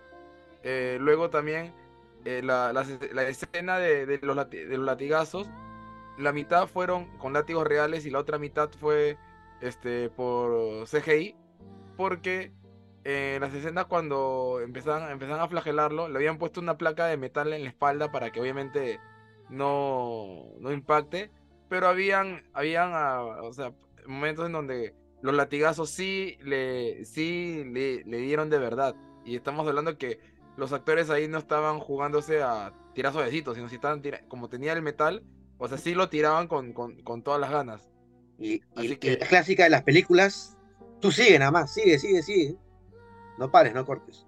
No, claro, pero, ya, pero los latigazos de ya eran, ya eran, o sea, eran latigazos reales, pero, o sea, tirados con ganas, pues. Yo, yo recuerdo una anécdota muy graciosa ahora que ustedes están hablando de, esto. Cuando estaba en el cole, este, una profesora que la conoce Kikín nos mandó a hacer la escenificación de la pasión de Cristo. Ya, ya. Entonces mis compañeros hacen la escenificación. Ah, pero la gente se maleaba, porque este, te dan tu, tu, chicote, ¿no? Para pegarle a Jesús. Y el que hacía de Jesús era eh, el que, el que pagaba pato. Claro. Más pequeñito de repente. Sí, oh, la gente le tiraba, pero bueno, de eso no se trata la anécdota, sino que este, está, está, se estaba haciendo la significación en el salón y Jesús estaba, ¿no? Que cargaba la cruz, ¿no? Pero supuestamente como obviamente en el, en el, ¿cómo se llama? Sucede, Jesús se cae, ¿no es cierto? Cargando la cruz se cae varias veces. Y llega un momento en que a Jesús lo ayuda un, este personaje que se llama este Simón de Sirene, ¿no es cierto? El sireneo. Ya. La cosa es que en esta significación con mis amigos, hasta que mis patas le pegaban a Jesús, le pegaban, le pegaban, ¿no? Para que siga avanzando. Y en una de esas Jesús se cae y, y entra mi pata, el gordito, que hacía la significación de Simón de Sirene, pues no tenía que entrar. Yo soy Simón de Sirene, que no sé qué. Pero digas que lo siguió golpeando. Escúchame, pe, escúchame. Se cae Jesús y entra, pe, mi pata, el gordito. Y mis otros patas, ¡pa, pa, pa! Le comenzaron a pegar a, a al- a Simón de Sirene. ¡pa! Ay, le comenzaron, y mi pata, ay, causa, mi pata se tiraba al suelo, así, ah, ay, espérate, espérate. Oye, le han estado pegando, hasta que, "Ay, espérate, espérate, espérate, espérate. ¿Tú quién eres? Simón de Sirene. plum, ganando. Por meterte donde no te, no te Ay, llaman. Causa, oye, que nos hemos matado de risa porque no tenía sentido la escena, pues. No tenía sentido. O sea, él tenía que entrar y decir, oye, tranquilo, yo soy Simón de Sirene, no voy a ayudar a Jesús. Sino que cuando él entra en la escena, los soldados le comienzan a pegar, no le dan tiempo ni de hablar. Y, y- y imagino que tus compañeros que están de soldado eran hasta que tipo pirañones. Oh, ahí. unos pirañas, sí, en el, en, en el suelo, así todo golpeado, todo. Simón de Sirene. dice. Ay, eso no fue todo, loco, porque ese día hubo temblor. Ah, al, no. al No, Jesús. no me hagas el a- de pisco. No, no, no, no, no, el episco fue después. Y al que hacía de Jesús estaba amarrado en la cruz. Ah, no. Entonces, entonces es temblor y todos hemos salido corriendo del salón y el Jesús estaba con su taparrabo amarrado hacia la cruz y así, así salió de la A lo Cleopatra. causa, así salió al, al pasadizo por, Qué por el, buena. por el simulacro. Oye, qué buena, te Oye, juro. qué buena. Oye, que- creo que he escuchado, ahora que estamos hablando de la pasión, creo que va a salir la pasión 2, ¿no? Sí, Claro, claro, la resurrección. La resurrección. Ya, ya, ya. sí, sí, sí. Pero- creo que el próximo año, creo. Pero uh, generalmente las secuelas de una película buena son malas, ¿no? Depende. Mira, no yo, depende. yo he escuchado. Hay excepciones, pero son muy pocas. Gu- gu- que- eh, ya, pues, Guardianes de la Galaxia, sus secuelas son buenas. Son buenas. El Padrino, El Padrino. Batman. Pero yo, he- Terminator. yo he escuchado, O sea, yo no, O sea, me, me- me refiero a que. Me refiero a que- Supuestamente Terminator iba, iba a solamente tener dos películas. Y, y en Terminator, en la 2, ahí supuestamente termina. Ella haría el. Hay final. supuestamente Terminator. Ahí Terminator. Y, y Pero, la- y la pero no dos- y- Terminator, y no, pero. Terminator. Continuator. No, pero la, la, la 2 fue mejor que la 1. Mm, sí, tenía más presupuesto, más todo. pues. claro, pe. pero lo No, que vino no, no, después no, ya... no, no necesariamente. Porque, porque hay películas que en, en la segunda tienen mejor presupuesto y Pues igual. ¿tú, tú has visto Avatar 2? No, No, no lo he visto. todavía no lo veo. Pero sí han visto Avatar 1. pues. Claro, Sí. claro. Yo, yo vi Avatar, yo vi Avatar 2 y. O sea, sí, sí, sí me gustó en el cine, pero, pero no lo superó a- para mí. No superó a la, a la 1, ¿no? Y viene la... Pero, lo la que, pero, y la pero- pero tres, sí me doy cuenta, sí me doy cuenta de que la película de Avatar 2 este, es el es el este el camino para las demás historias. De Avatar 3, 4 y 5 que van a ver. ¿Hasta Claro, las entonces 5 va a haber? Sí, va a ver. Sí, sí. O sea, o sea, supuestamente. ya está hasta- filmada, ya. Hasta donde, hasta donde he leído, porque no, he- no he visto la 2. Claro, se exploran más el, mu- el mundo. O sea, en, en la 1 es como que exploran el primer contacto entre los humanos y, es- y esa raza de Avatar. Y en la 2 ya co- como que empiezan a explorar ya la raza, esa raza de Avatar de, de todas sus facciones que tiene. Si quieren, puedo spoilar, ¿no? Spoilers. Mm, Ah, no pues sé si la voy a ver, ¿ah?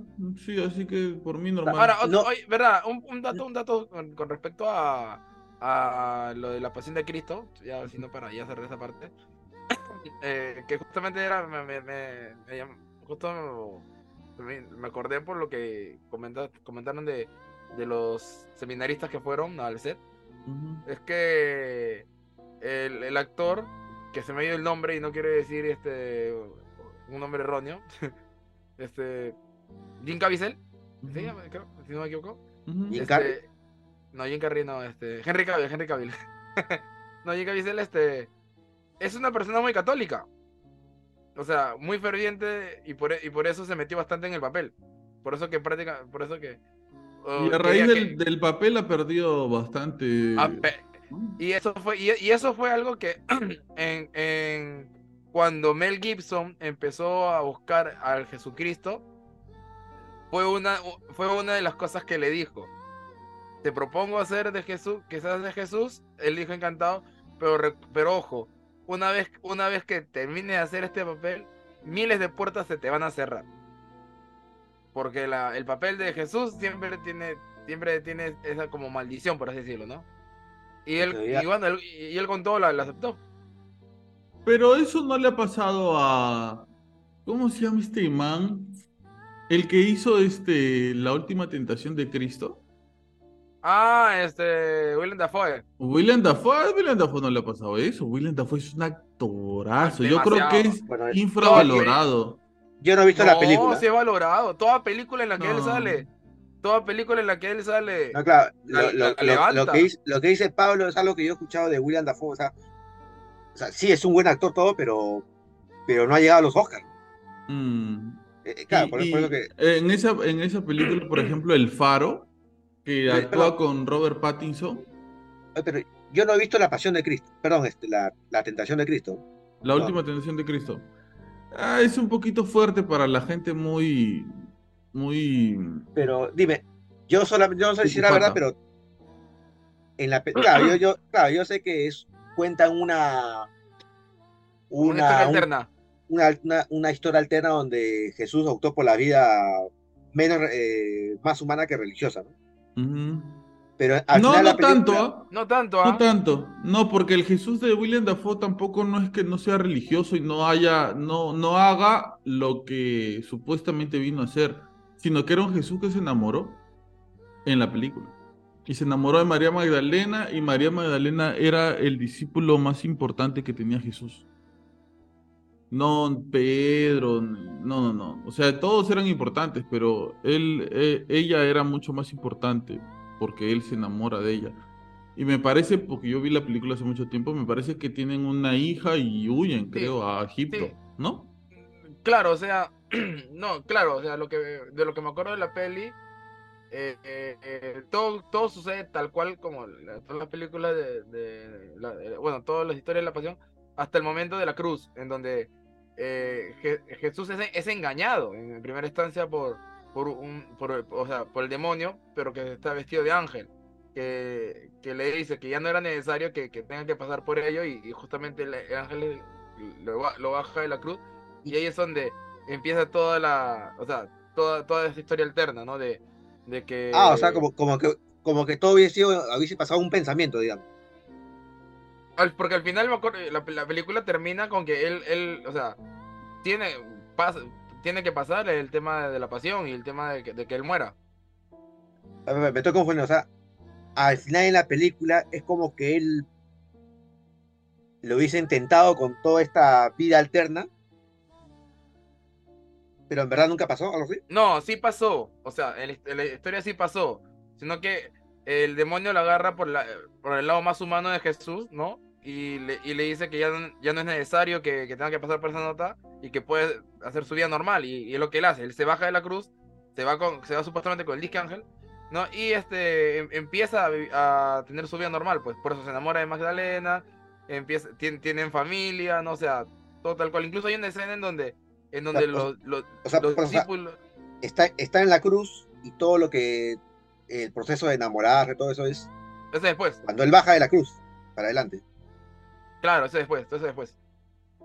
Eso después. Ah, porque yo había, yo había escuchado por ahí que él, al final como que él está en la cruz y, y bueno, este, rechaza esa vida, ¿no? Esa vida con María Magdalena, ¿no? Y, todo termina como, como lo conocemos. No, lo que pasa, lo que pasa es que, lo que pasa es que incluso hay una parte en donde sus discípulos lo encuentran porque él, él se, lo que dice Pablo, se va para Egipto, o sea, se, se prácticamente vía, vía parte hasta que los discípulos lo, encuentran. Y es, y es donde ahí empieza el conflicto, ¿no? Como que si está bien lo que hizo, no está bien lo que hizo, y ahí es donde se da cuenta que realmente eh, eh, el, el, ángel que lo tentó no es que era un ángel, sino era el demonio que lo tentó. Y, Y obviamente él ya había, había fallado en la misión que Dios le había encomendado y es donde él le pide, le pide a Dios poder, o sea, enmendarlo, una cosa así, y es donde es, ese es el momento en donde, claro, es como que se rebobina todo y, y vuelve a la escena en donde, en donde él, él está en la cruz. O sea, al final no pasa eso, entre comillas. Claro, al final es como que no pasa eso, ¿no? O sea, pasa la- es como que se rebobina el tiempo, una cosa así. Y mucha gente lo tomó como una total herejía. Claro. O sea, en su tiempo fue un escándalo increíble y la gente se rasgó las vestiduras. Eh, No sé, o sea, yo creo que fue una, una historia chévere, eh, quizás un poco fuerte en algunas escenas, pero una historia eh, chévere de una interpretación de algo, cómo pudo haber sido, ¿no? Porque creo que la intención no era faltarle respeto a la iglesia ni a la figura de Jesús. Ujú. ¿No? Eh, y, y eso tiene que ver un poco con el arte y con lo artístico, ¿no? Este, Exacto. eh, Bueno, yo, Creo yo no que- la he visto, te- te- tendría que verla, ¿verdad? Para, para- O sea, esa película es para analizarla con pinza. Es para analizarla con pinza, porque eh, el contenido, sí, como dice Pablo, es fuerte. O sea, hay, hay escenas en donde sí dices que qué caracho está pasando acá, ¿no? O sea, mm, eh, escenarios en donde, oye, este, jamás pensé que, o sea, que alguien se a estaría esto. Jesús. Ajá, claro, ¿no? Claro. Pero también, claro, uno tiene que analizar lo que la película mira el aspecto no tanto de, de- del Jesús este eh, Mesías, sino, claro, sino mira, mira más, mira más este eh, del, del Jesús humano. Claro, es este. eh, es como ver una pelota, que todos estemos viendo una pelota, ¿no? Todos la vamos a ver desde un punto de vista totalmente diferente, pero eso no, no deja de hacer que la pelota sea una pelota. O sea, es, es una forma de, de verlo y, y- y- y de interpretar la historia, pero eh, en su momento me parece que fue muy, muy criticada, ¿no? Porque eh, a Jesús se le ponía en una... yo, no, yo no la vi por eso. Es, es que la crítica que hubo con, con respecto a la gente eh, en parroquia religiosa, este, eh, es porque justamente se, se quedaban en el, en el- en el contexto de que Jesús se bajó de la cruz y tuvo hijos como Magdalena. Más no, Claro, y Claro, hay más, hay más, ¿no? y hay más, algo pues, no, más. no, por, por por ejemplo, a mí me la pintaron así, yo me acuerdo que no la vi, no la vi por eso, porque decía como que, pucha, ¿qué fue, no? Pero no me acuerdo, bueno, no, no sí Pero me acordé. Pero Fue por esta película, ¿dónde la puedes encontrar? Porque en, en Semana Santa no la vas a ver en, en los canales. No, No, pero está en. YouTube, creo. Sí, Fácil sí, está en YouTube porque es bien antigua. Es antigua. Sino que, como te digo, que esa peli- por lo general los comentarios siempre quedan ahí, ¿no? Jesús tuvo hijos. Pero no, no el contexto completo de, de la parte en donde. de, de, de enmendar, ¿no? La parte de. Claro, oye, por- claro, de, Por, de que por yo te, pre- de que- yo te preguntaba eso porque sí había escuchado que así terminaba, pero no sabía si era real. Claro, no, termina, termina, termina con Jesús, obviamente, muriendo en la, en la cruz como, como sale, como, es en la historia, solamente que, que el, el camino que sigue es un, es como que un, un camino de una historia alterna. Pero al final esa vía alterna nunca decidió que no, que, que no existiera. Claro, al, al final con todo y lo que pasó, este, igual, o sea, desde decide, decide enmendarlo, decide arrepentirse y decide como que te digo, ah, sí, cumplir, cumplir la, la misión por lo que Sí. fue mandado. Entonces ya, ya prácticamente ya, ya vi la película. sí. No, a, a- a mí sí me gusta que me, que me manden spoiler. Lo que pasa que yo, ¿sabes qué? Yo paro viendo este... Yo siempre entro a YouTube y busco resúmenes de películas, porque la verdad que a veces no tengo mucho tiempo de ver películas, ¿no? Y prefiero... Me ahorro el tiempo mirando los resúmenes. Pero, ¿de quién ven los resúmenes? ¿De qué, de qué youtuber? No, no, no, no, no es uno en Te lo específico. resumo así nomás. Puedo, puedo encontrar varios. ¿no? Me gusta, te lo resumo. A mí me gusta Ah. Fede Lobo. A mí, no, a mí me a mí me da risa, a mí me da risa los comentarios que también suelta el te lo resumo. Ah, pero hay este. eh, hay un canal que se llama Axel KSS, que son análisis de películas y también se podría decir que es en cierta manera un resumen. Pero es. Y, y esa y Jordi Maquiavelo, que es una forma de desglosar escena por escena y una película de una manera increíble. Te juro, yo cuando veo sus análisis, Digo, te sacan detalles que, que, ni tú sabías que... Claro, digo, ah, con razón esto, con razón el otro, que por qué, eh, eh, por ejemplo, la vez pasada estaba analizando este Jordi Maquiavelo la primera escena con la que empieza el padrino, ¿no? Como este, él dice, ¿no? Este, de repente, este, es una, eh, él pone la música y todo está negro y de esa oscuridad sale, este, esta persona que le va a pedir un favor al padrino, pero se lo pide sin respeto, ¿no? Le dice que quiere que él asesine a los que han abusado de su hija. Que venga a su hija. Ajá, entonces este, eh, eh, el padrino, la escena es de atrás de, del padrino mirando lo que él está pidiendo y por qué lo enfocan desde atrás y por qué este, esto hace que se vea una figura mucho más misteriosa, con mucho más poder, cómo van cambiando las cosas en la escena, cómo se van iluminando. Increíble. Alucinante. O sea, uno ve a veces una película por ver, ¿no? Pero el tiro de cámara, por qué está un poco más a la izquierda, está un poco más a la derecha, es alucinante. Y hay razones para eso. ¿no? E, y eso es lo que te transmite también el cine, ¿no? No solamente efectos especiales. Y para que tú, o sea, para que tú veas esto, estos programas en estos canales de YouTube, también lo que te trae la, la magia del internet, pues. Si no existieran estos, estas personas que tienen sus canales de YouTube y te explican de esta manera, no sabría, ¿no? Porque yo a veces escucho así esos detalles, como tú dices, en resumen, ¿no? y encuentro más, más interesante aún las películas. ¿No? Yo, yo creo que, que, me volví mucho más fanático precisamente volviendo al tema de la pandemia, en la pandemia de este tipo de cosas.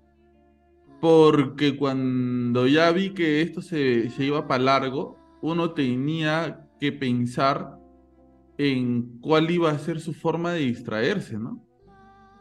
Cómo, cómo, en qué iba a invertir su tiempo. Yo como te digo, yo en la época de pandemia fue donde me... Uy, claro, he visto eh, todo lo que he podido por, internet, hasta he visto más este dibujos japoneses, ¿no? Ahí es donde me he vuelto medio, medio otaku. Medio otaku. Medio nada más. ¿No? Pero, pero también en la pandemia llegaba un momento en el cual que ya no, ya no sabía qué hacer, ¿ah? Me, me, quería poner, me quería parar en la, en la puerta de, en, la puerta de mi, eh, de mi, casa y por ahí mi tía me decía, no salgas el COVID. La gente se vayaba. Me, iba, al segundo piso, allá, eh, segundo piso, mira la calle. Bueno, pero, la gente la gente vivía psicoseada porque era como que por el hecho de abrir la puerta ya te da COVID. ¿Tú, ¿Tú estabas viviendo solo, Quique? Claro, claro. O sea, Ahí por la casa de retiro. No, no, no, no, no. Lo que pasa es que cuando empezó, eh, empezó la pandemia, la pandemia eh, eh, los agarró a mis papás en Punta Negra y ya se quedaron allá. Y yo me quedé solo eh, acá en Chorrillos. por, donde vivo ahorita. ¿Te acuerdas que nosotros comentamos cómo habrá sido Barranco en invierno en época de pandemia? Claro. ¿No? Yo te digo porque yo me acuerdo de cuando yo, yo estaba aburrido en mi casa y me, y me, seguía, me subía al segundo piso a ver las calles. O sea, yo veía las calles, pero completamente vacías, no había nada, nadie, ¿no? Este, imagínate, pues, en, otoño, invierno, o sea que el, viento corría fuerte, las hojas caían y no veía nadie en la calle, ¿no? ¿Qué, qué ahora está haciendo la mujer vampiro en ese, tiempo? Eh, a dieta, ¿ves? Porque buena pregunta. a dieta. buena, buena pregunta, ¿no? o, o no sé, a mí lo que me parecía alucinante de ver era las cosas tan limpias. En todo en general, ¿ah? Todo en general estaba limpio. Eh, empezando por la playa. La playa se limpió brutalmente. Cómo habían gaviotas ahí, o sea, animales. Creo que la capa de ozono se, se reparó, creo. se aceleró, se aceleró el proceso, se aceleró su proceso de regeneración. Sí, sí, sí. Yo, yo ah. una de las cosas que más me, me, parecían alucinantes era la playa, porque yo vi, vivo a dos cuadras de la playa y, yo salía por hacer una u otra cosa al mercado o a comprar, qué sé yo. y aprovechaba para, para regresarme por la playa porque ya este, lo- los soldados te decían, no, ¿a dónde vas? Que no sé qué, regrésate, que esto, que el otro. Y yo aprovechaba y veía, loco, nunca en mi vida vi la playa así. Nunca la vi, y era verano, ¿no? O sea, había sol. Y yo nunca me había bañado tantas veces. ¿no? Como, este, ¿a qué te refieres? Es que acuérdate que eh, lo que te decía, ¿no? Si vas a la calle a comprar los productos Ah. básicos de alimentación, tienes que venir, tienes que bañarte, tienes que sacarte la ropa y bueno, la ropa lavarlo. pues. Lo que pasa es que yo, bueno, yo me iba a comprar y compraba todo, pues, ¿no? Y o sea, que si te lo- o sea, yo venía todo, me sacaba la ropa, la lavadora, me bañaba todo y pucha, si faltaba algo, de nuevo tenía que ir a comprar y de nuevo venía y la ropa me la sacaba a la lavadora y me bañaba, ya estaba A mí eso me pareció extraño, ¿sabes por qué? Porque cuando empezó la pandemia, yo todavía no vivía con, con mi novia y todo ese comienzo de la pandemia, cuando estaba el- la infección, yo no hice ese procedimiento.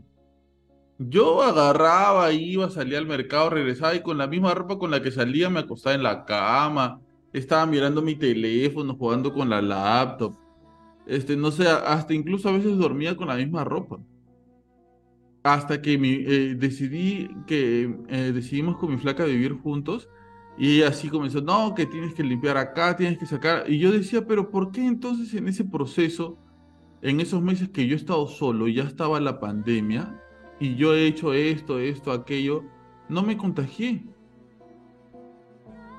¿Por qué eh, eh, eh, supuestamente ahora tengo que hacer todos estos cuidados para no contagiarme?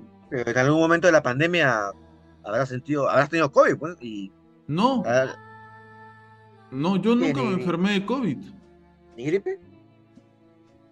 Mira, que yo recuerde, no. Nunca Es que tuve... es, es- es que de por sí, de, de- de por sí, eh, de por sí, este, hacer todo ese protocolo era simplemente para métodos de prevención. No exactamente es que iba a ser algo efectivo. Y acuérdate, Pero, pasar el alcohol a, a- a todo, pasar el alcohol, ¿eh? Y Sedapal, que estando nosotros en, en una situación tan grave de, de, de pandemia, cortaba el agua. mm, Para los que son de otros países, se el servicio agua potable, es la empresa del Estado que provee el agua, el agua que sale de... El, el de- presidente decía, lávense las manos, lávense las manos, y Sedapal cortaba el agua uno o dos días. No, pero ese, ese que, que cortaba el agua que, que tú dices, en en donde estábamos nosotros, porque creo que en la zona de Quique no, no. Pero nos cortaron como un poco más de una semana. ¿Tú crees que sea... Bueno, estoy siendo conspiranoico, ¿ya? Pero ¿tú crees que sea a propósito? Precisamente en los barrios más humildes o marginales de los distritos cortar el agua así. Para que nos exterminemos, ¿no? Porque para eso dice que fue el, el COVID, ¿no? Para exterminarnos, ¿no? ¿Tú crees que Ah, fue a propósito?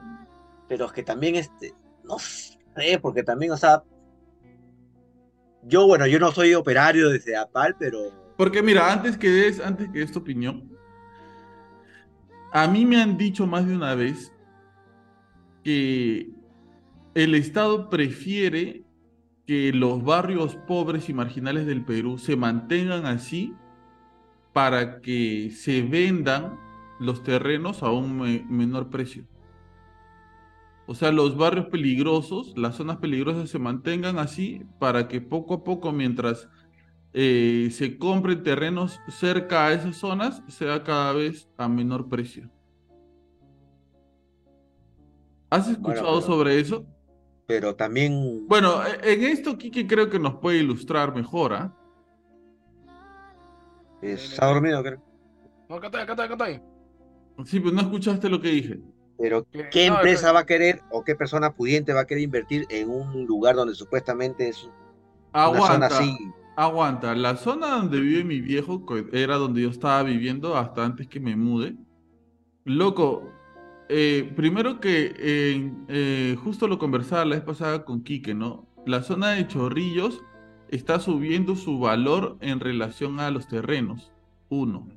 Dos, la zona donde vivo yo, eh, hay bastantes condominios, bastantes eh, eh, edificios grandes, y eso, esos condominios y esos edificios grandes cada vez están entrando mucho más al barrio. Una cuadra, una casa. Mira, a la vuelta de mi casa ya derrumbaron un terreno en donde había dos casas y ahí van a construir un condominio.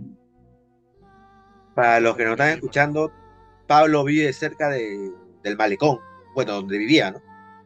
Sí, eh, sigue estando cerca del malecón, pero donde tú estabas, donde vivías antes, estaba cerquita del malecón y es una, es una mirada es- espectacular porque tienes todito el Océano Pacífico ahí, ¿no? Por eso te digo, Quique, ¿tú qué opinas de, de, esta, de esto en particular? Yo le decía a Omar que eh, yo he escuchado, y no solamente una vez, sino varias veces, que a- el gobierno eh, prefiere que las zonas marginales de los distritos se mantengan así para que los terrenos que ahí están se vendan a menor precio, para que las casas se vendan a menor precio.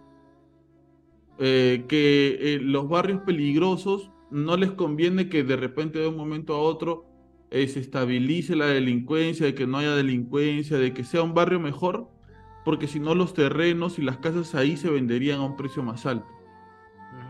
Que, man- que les conviene que digan, no, esa es zona roja. ¿No? Ese sitio Bueno. ahí es zona roja, entonces eh, como es zona roja, de lo que puede costar 100 mil soles, bueno, cuesta 20 mil. pues. Bueno, si te vuelves conspiranoico, antes que responda Quique, pues puede ser que sí, pues, ¿no? Porque al final todo. Mira, todo tu zona que tú dices donde vive, vivías con tu papá. Sí, pues yo también veo que están, se está llenando más de edificios, ¿no? Estos chorrillos donde vivo está, está lleno de edificios. Sí. ¿Qué, cre- qué crees tú, Quique? Pero no- ¿Será así? No, no creo, porque al contrario, este, a la municipalidad le convendría que las zonas de, o sea, que, que los lotes aumenten el precio, o sea, el, el, el costo de metro cuadrado aumente de precio, porque al hacer eso, este, o sea, la, la, zoni- la zonificación obviamente cambia. No, no, no, también- no, no, No, o sea, pero lo, lo que, lo que dice Pablo es lo que tú dices, pero o sea, es un plan para que cierto grupo de élite coja esos terrenos baratos y ya, ya, bueno, ya, como tú dices, ya Ah. los terrenos ya empiezan a, a valorizar, ya, bueno, ya la Ah, si es puede- por ese lado, sí, o que obviamente que conviene, obviamente que, que, convi- que conviene porque eh, el metro cuadrado te sale a, a tirado. ¿Por qué? Porque es por eso que por acá, por donde yo vivo, por la campiña, este, basta, eh, han construido bastantes condominios de un momento a otro porque son lotes de industriales y obviamente el terreno industrial eh, tiene una cotización menor al terreno urbano. Ahorita, Y- y- eh, eh, y- y ahorita, qué, ah? ahorita es más, ahorita, ¿cómo, cómo? Yo, yo sí, sí había escuchado eso que el, el terreno para industria es más barato que el terreno donde urbanizado, pero ¿por qué? ah? Claro, claro, porque para el terreno urbanizado tienes que considerar, mira, para un terreno industrial, lo único que son lotes grandes, ya, son, son lotes grandes y lo único que vas a, vas a, vas a tener ahí es simplemente que basta que tenga una pista y alumbrado, nada más. En un terreno urbano, tipo, tienes que tener veredas, jardinería, Pistas, parques, pistas, luz, luz alumbrado. Luz, alumbra, luz, luz al- alumbrado público, pero que no sea un, un poste cada, cada kilómetro, sino sea un poste, poste, o sea, poste, o sea, es más, elabo- más, más elaborado. y esto me hace más- acordar, me hace es- acordar a unas declaraciones del presidente de Colombia, de Petro, que dice algo así como, no lo voy a parafrasear porque no creo que recordar en extremo detalle la frase, pero era algo así como que él decía que convenía que los pobres continúen siendo pobres, porque cuando los pobres comienzan a generar cierto tipo de riqueza, se vuelven de derecha. Ah, ¿A ¿Eso dijo? eh, Sí, No, sí he escuchado eso, pero, o sea, pero, pero no sé si es fake, o sea, o sea, ¿sí lo dijo eso, Petro? yo lo escuché en una entrevista. Entonces, eh, eh, para cierto tipo de ideales, Es, es que lo que pasa es que también entra ahí lo que es una manipulación este de, de- o sea, una manipulación, o sea, de la gente al pobre o al persona a la persona de escasos recursos es más fácil manipular, ¿no? O, o sea, es más fácil que alguien, alguien con plata o alguien con poder venga y lo manipule, o sea, prometiéndole algo, diciéndole este eh, te, te- te vamos a hacer esto, te vamos a dar lo otro a, a- a- tratar de manipular a la persona que ya empieza a emprender, empieza a, gener- a generar o a tener una, una clase, una estatus social un poquito ya más acomodada, pues. No me acuerdo, eh, no me acuerdo quién lo había, a quién, a quién había leído, este, que justo comentaba, justo lo que tú dices comen- que, que habían comentado, ¿no? O sea, al, al, al, al Estado, bueno, en este caso se metía con más que todo con el, el Estado, bueno, al Estado le conviene que haya gente pobre porque eh, les, les puede prometer cosas y así los puede manipular. En cambio, a la gente de derecha, a la gente que ya empieza a trabajar o a tener sus recursos, ya no lo puede manipular de esa manera porque no tiene, no tiene de dónde, de dónde, de dónde agarrarlos. Es a los políticos a quienes les conviene más, Ya, políticos, ya, claro. ¿no? No, bueno, en este caso creo que yo le he visto. Decía el No, Estado. pero- pero- Claro, pero- se, se- se entiende, se entiende lo que, lo, lo- lo que quieres decir, ¿no? Pero claro, mientras haya más necesitados, puedas con sus necesidades, Exacto. yo te ofrezco que vas a tener agua, desagüe, alumbrado público, internet gratis, vota por mí, ¿no? Y, y así van a pasar los años, los años, porque lo hemos visto, los, los que ya, nosotros que tenemos ya cierta, cierta edad, nos lo decían nuestros padres, los políticos siempre prometen, prometen y nunca cumplen, y ahora lo estamos viendo, pues. Sigan, sigan, que estoy buscando las declaraciones de Petro. Allá. Y nosotros que vivimos acá en Chorrillos, tú, creo que una vez lo conversamos, el, el- el- el famoso tema ese de que en la herradura iban a construir, eh, iban a construir un mini Acapulco, pero el Ministerio de Cultura, el INC, antiguamente, no lo, no lo permitió, pues.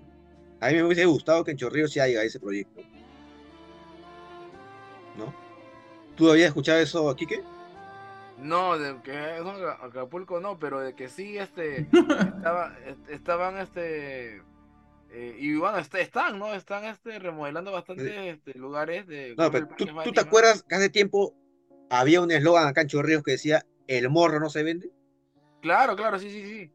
Era por eso, porque supuestamente en, en, en- atrás de la, bueno, tú conoces la herradura, la herradura, están todos los restaurantes, atrás hay un, hay un terreno baldío, Ajá, claro. todo eso iban, iban a ser condominios, Ah, con colegios, con un museo, incluso, La, la planicie de Chorrillos. algo así. Incluso estos condominios que se iban a construir iba a funcionar con energía eólica, es decir, el se iba a comienzo generar con, con molinos de viento en, en- que iban a estar por ahí, ¿no? Ya, acá lo tengo, que- acá lo tengo porque le escucho a Mar que, que dice que yo soy un mentiroso. ¿Eh? No, mentira, estoy bromeando. Un toque, un toque, un toque. Un toque, un toque. ¡Ah! Ahora, Ya. les conviene, les o sea, de, de manera estratégica, les conviene también que los terrenos, o sea, lo- las propiedades en donde, de las zonas más este, de escasos recursos, eh, aument- aumenten su, su categoría, o sea, su, su- o sea, el precio, el precio del metro cuadrado, porque al aumentar eso, también aumentan los impuestos. Pero eso sería una vez que ya compras el terreno a bajo precio, Pequiquín también. Una vez que el grupo de élite La obtiene ya, así, pues, volviendo al, a la- Entonces se identifica es con superar la pobreza, es decir, Sí. que los pobres tengan, Sí. y cuando los pobres dejan de ser pobres y tienen, entonces se vuelven de derecha. Bueno, entonces no, no, te, no quieres que tu electorado se identifique con que- que... los que no tienen van a tener, sino con otra cosa completamente Yo distinta. creo que se trata de que deje de ser pobre.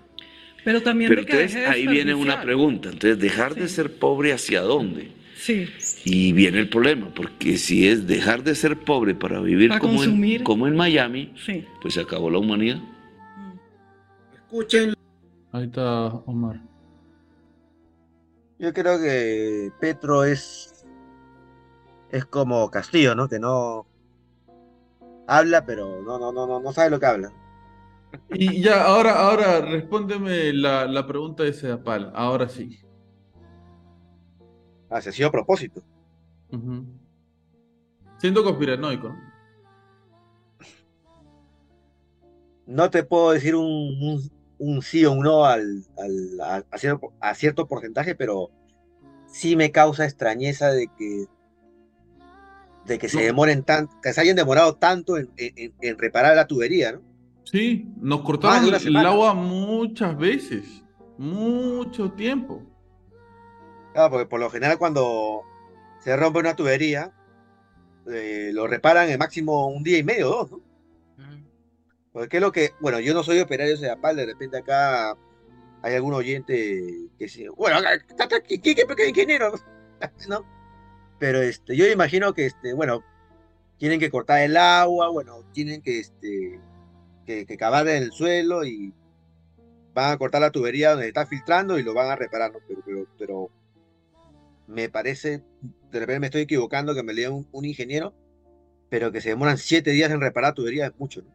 Ahora, tú me dices, es a propósito para que nos enfermemos en, e- en esa época, en la, en la época del COVID, no Para tengamos cómo limpiarnos las manos con agua y jabón para que el virus muera, si es que lo teníamos en las manos. Y también, ¿no? El hecho de ir a buscar el agua en las cisternas de Sedapal, el contacto, ¿no? Toda la gente haciendo la cola. el- nos decían, este, tienes que estar dos metros a- alejado de otra persona, pero a la hora de la hora de la cola para construir el, el, el- el- el- el material más preciado que era el, el agua. Estás ahí casi espalda con espalda, ¿no? Yo, yo, yo desde, desde esa vaina he generado cierto temor cuando alguien estornuda. ¿no? ¿Sí? En el carro, en el bus.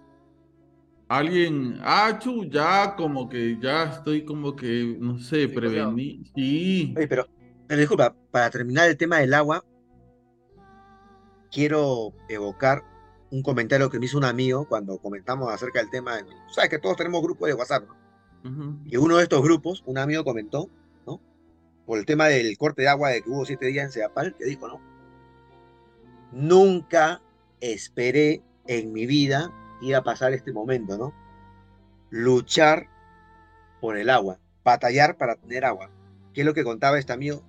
Era de que él dice de que cuando en su- por su barrio estaban, se estaban peleando ya por, eh, por el agua, para llenar las cubetas, dice que vio gente que salía con sus machetes. Más o más. O sea, es lo que decía, ¿no? O sea, nunca imaginé este escenario apocalíptico, apocalíptico, ¿no? Tener que luchar por un poco de agua, ¿no? Y la gente salía, dice que salía con, el- con machetes para... En para el alejarlo de veamos algo así, ¿no? Sí, sí, no sorprendería. Y si no dices en, Uruguay, este... Bueno, yo, yo he visto la noticia hace como dos semanas que ahí de repente, este, Quique puede buscarlo. Yo vi esta noticia que hace dos semanas que las reservas, eh, las reservas de agua dulce de Uruguay eh, en un mes se iban a acabar. Algo que ¿Eh? nunca había pasado. Busca, por favor, Quique, Sí, sí. Y eso Uruguay que. Uruguay es un, es un país chiquito. No, en relación a los otros países de, de Sudamérica es un país chico, ¿no? Creo que estaban plantando la solución de eh, con plantas de tratamiento de agua. ¿Qué? Eh, Pero, pero agua- en Uruguay no está el río La Plata. Sequía, sequía, sequía. Oye, ¿saben de lo que sí me he dado cuenta? Y creo que, que no sé si mucha gente le está prestando atención ahora, tú que dices Uruguay. Me parece, esto es una pregunta que les hago, ¿ah? me parece o está comenzando la migración argentina.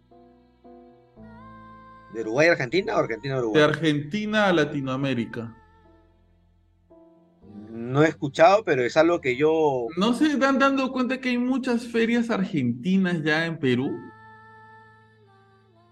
La verdad que Están, no- es no una, es una migra, ah, es una migración diferente a la venezolana, porque cuando llegaron los venezolanos vinieron con, con comida, ¿no? Con arepa, tisana, y se acuerdan que en los paraderos, al principio de la migración venezolana, era como que, ah, mira, ¿no? Arepa, tisana, ¿qué sabrá? Y uno, eh, algunos escuchaban a los venezolanos y los escuchaban así, eh, el dejo gracioso, ¿no? A la Y, hora y- a, la marico. claro, y la gente se emocionaba porque le- las mujeres le decían mi amor o cosas así. Claro, pero- Y ya poco a poco después todo se fue maleando. La, pero me parece, porque de repente hay una, ah, comienzan a haber más ferias argentinas en el Perú. O sea, tú estás diciendo de que los inmigrantes de Venezuela los conocimos porque empezaban a vender arepas, ¿no? Cosas así. Que era su negocio Han para... sido, han sido, me parece, si esto es así, son migraciones diferentes, ¿ah? O sea, Porque estás diciendo que los argentinos vienen y su fuente de negocio es estas ferias. ¿no se está dando cuenta que están habiendo bastantes ferias argentinas aquí en Lima? La en donde no- no- están, donde están, eh, hay comida, hay mate, hay un montón de cosas, sí. Están habiendo con mayor frecuencia ferias argentinas en el Perú. Mira, si la alcaldía en Chorrillos hubiese arreglado el Parque Fátima de hace añ- años, creo que hubiéramos visto el Parque Fátima una de esas ferias. Pero como no hay Parque Fátima, No, Sigue cercano. pero, pero, pero no, te, no sería descabellado, ¿ah? Tiene bastante sentido. Porque las cosas en Argentina hoy en día están pero bastante mal en relación al dinero, ¿no? yo creo que con un el, el sol peruano, de hecho, que vale, que baja acá un par de dólares y creo que un dólar no sé cuánto vale allá en Argentina, pero No, ahorita el sol peruano, el- ahorita el sol peruano es la moneda que tiene, está mejor o mejor este está más estable a nivel Latinoamérica.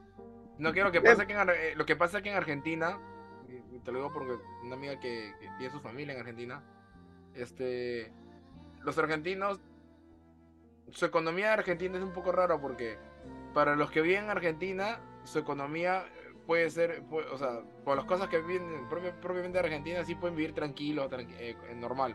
El tema es cuando, cuando son este elementos, productos, ¿no? O, o exportaciones. Como su moneda está tan devaluada, o sea, ahí sí es donde no les, no les es rentable o conviene este, manejar divisas extranjeras. Y lo que plantea Javier Milei, que yo llevo escuchando a Javier Milei hace que siete, ocho años, Ujú. él venía advirtiendo que esto iba a suceder hace mucho tiempo. Sí. la Y a casta, Javier-. A Javier Milei lo, lo invitaban a programas argentinos a burlarse de él. Ajá. Y Javier Milei en cualquier momento puede convertirse en el próximo presidente de Argentina. Lo invitaban a burlarse, no estoy exagerando. ¿ah? Lo trataban de loco, lo trataban, eh, lo, lo trataban de cualquier. No estoy diciendo que yo concuerdo con sus ideales, por si acaso. ¿ah? Estoy diciendo más o menos cómo fue parte de la historia de Javier Milei en. eh, porque tú sabes que en Argentina, no sé si esta es mi impresión, pero como que todo se mezcla con el espectáculo. Cuando Menem era presidente, salía en, en video match, salía y, y estaba con, con, con una loco. con Cecilia Boloco, iba por acá, iba por allá, y, y- y no solamente él, ¿no? Muchas cosas que tienen que ver con la política, etcétera, se mezclan con los espectáculos. Es que a mí me parece que en sí la cultura argentina me parece que son bien parranteros, bien. Así como decimos acá en Perú, la criollada, ya también tienen su, por decirlo así, su criollada, pero bien. Entonces, Javier Milei, que hace un par de años atrás tenía una forma de ver las cosas, tenía un pensamiento, este, a él lo invitaban a los programas de televisión de Argentina y se burlaban, decían este que está hablando, este está loco, porque él venía advirtiendo hace mucho tiempo que Argentina iba a tener esta crisis. Y nadie le creía. Nadie le creía a Javier Milei que esto iba a pasar. Y esto termina pasando actualmente en la Argentina y Javier Milei, como les digo, está acá, eh, no sé qué tan alto está en las encuestas, me parece que bastante, eh, podría convertirse en el próximo presidente de Argentina y su plan es dolarizar Argentina. Lo mismo, A, bueno, a- mí me, me- a mí me daría curiosidad de, bueno, que, que sea presidente y a ver si, si realmente puede, puede cumplir con todo lo que ha prometido, ¿no? Porque es... Hay dos formas de dolarizar, ¿no? Una haciéndote socio con Estados Unidos y que ellos me parece que manejen este, el valor, etcétera, y otra como ha hecho Ecuador. Porque en Ecuador también, eh, Ecu- Ecuador también es un país dolarizado. Sí. Entonces, eh, lo que planea, como les digo, este, Javier Milei es dolarizar Argentina, hacer una que otra cosa, y con eso se estabilizaría, según él, la economía en Argentina. Entonces, sí, Omar. Ojalá que gane y ojalá que pueda revertirlo, ¿no? Todo lo que está pasando en Argentina, porque yo me acuerdo que yo cuando estaba en, en- en el ¿En colegio... Argentina? Ah, en el colegio. No, no, en el, col- en En el la, en la colegio. Avenida en colegio. Argentina, en la Avenida Argentina. Bueno, yo vivo cerca de la Avenida Argentina.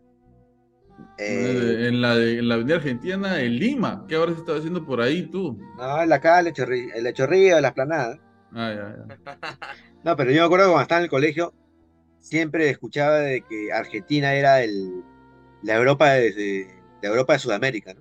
Ujú. Tenía ese título, ¿no? O sea, era el, era de todos los países de Sudamérica, era considerado la, el mejor país, pues, ¿no? Sí, pero déjame decirte que no reconocen mucho a sus, me parece, ¿ah? a la gente originaria de Argentina, porque no sé si ustedes saben, pero me parece que hay descendientes de Atahualpa en Argentina. Hay, este, hay gente cobriza, pues, hay gente, ¿no?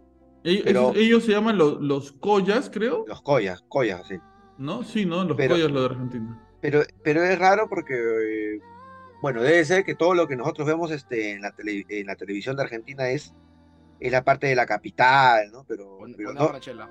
pero no sabe, una pero no, pero no sabemos Pero nada es una de, nena, es una nena. Es una nena. no, pero una no nena. sabemos nada de, de la población que está en los Andes de allá, pues. Exacto. Y no vemos gente negra, ¿no? Oye, ¿verdad, no? Nada. Yo nunca más, he no- visto un negro argentino. Toda la gente que vemos allá en Argentina, o al menos por la televisión, que son conocidos son de descendencia italiana, alemana, pues. Exacto. Pero como te digo, es muy probable que haya eh, descendientes de Atahualpa en Argentina. De Y hecho, también en el. Perú, ¿no? Y también en el Perú. Y también en el Perú, porque Bueno, puede ser porque el- los incas tenían uf, cantidad de, de esposas, concubinas, ¿no? Claro, y, y el Tahuantinsuyo abarcó pues desde, desde arriba hasta... Y nosotros, ¿verdad? Ahora que me acuerdo, íbamos a hablar del- de, las cuevas de... ¿De, de quién? La cueva de los tallos. de los tallos. Y yo que... eh, yo que iba a decir que las cuevas de los tallos estaban cerquita a Perú, ¿no? Prácticamente en la frontera.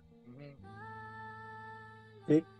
No, al, al cuevatayólogo, por favor, que nos, que nos informe un poco sobre eso.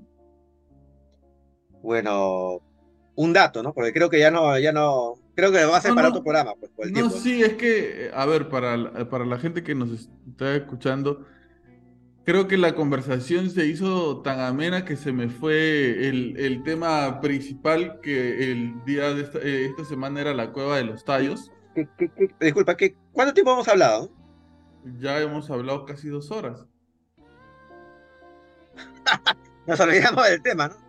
No, eh, era, era la cueva de los tallos y, la conversación se fue, se fue, se fue y no pudimos tocar el tema, pero la próxima semana la cueva de los tallos. Ya se los prometo, se los prometo. Más bien, coméntenos si es que este tipo de conversaciones también les agrada, ¿no? O sea, no solamente el lado paranormal. Mira, hasta en estas conversaciones se duerme Quique. Ya con eso le digo todo.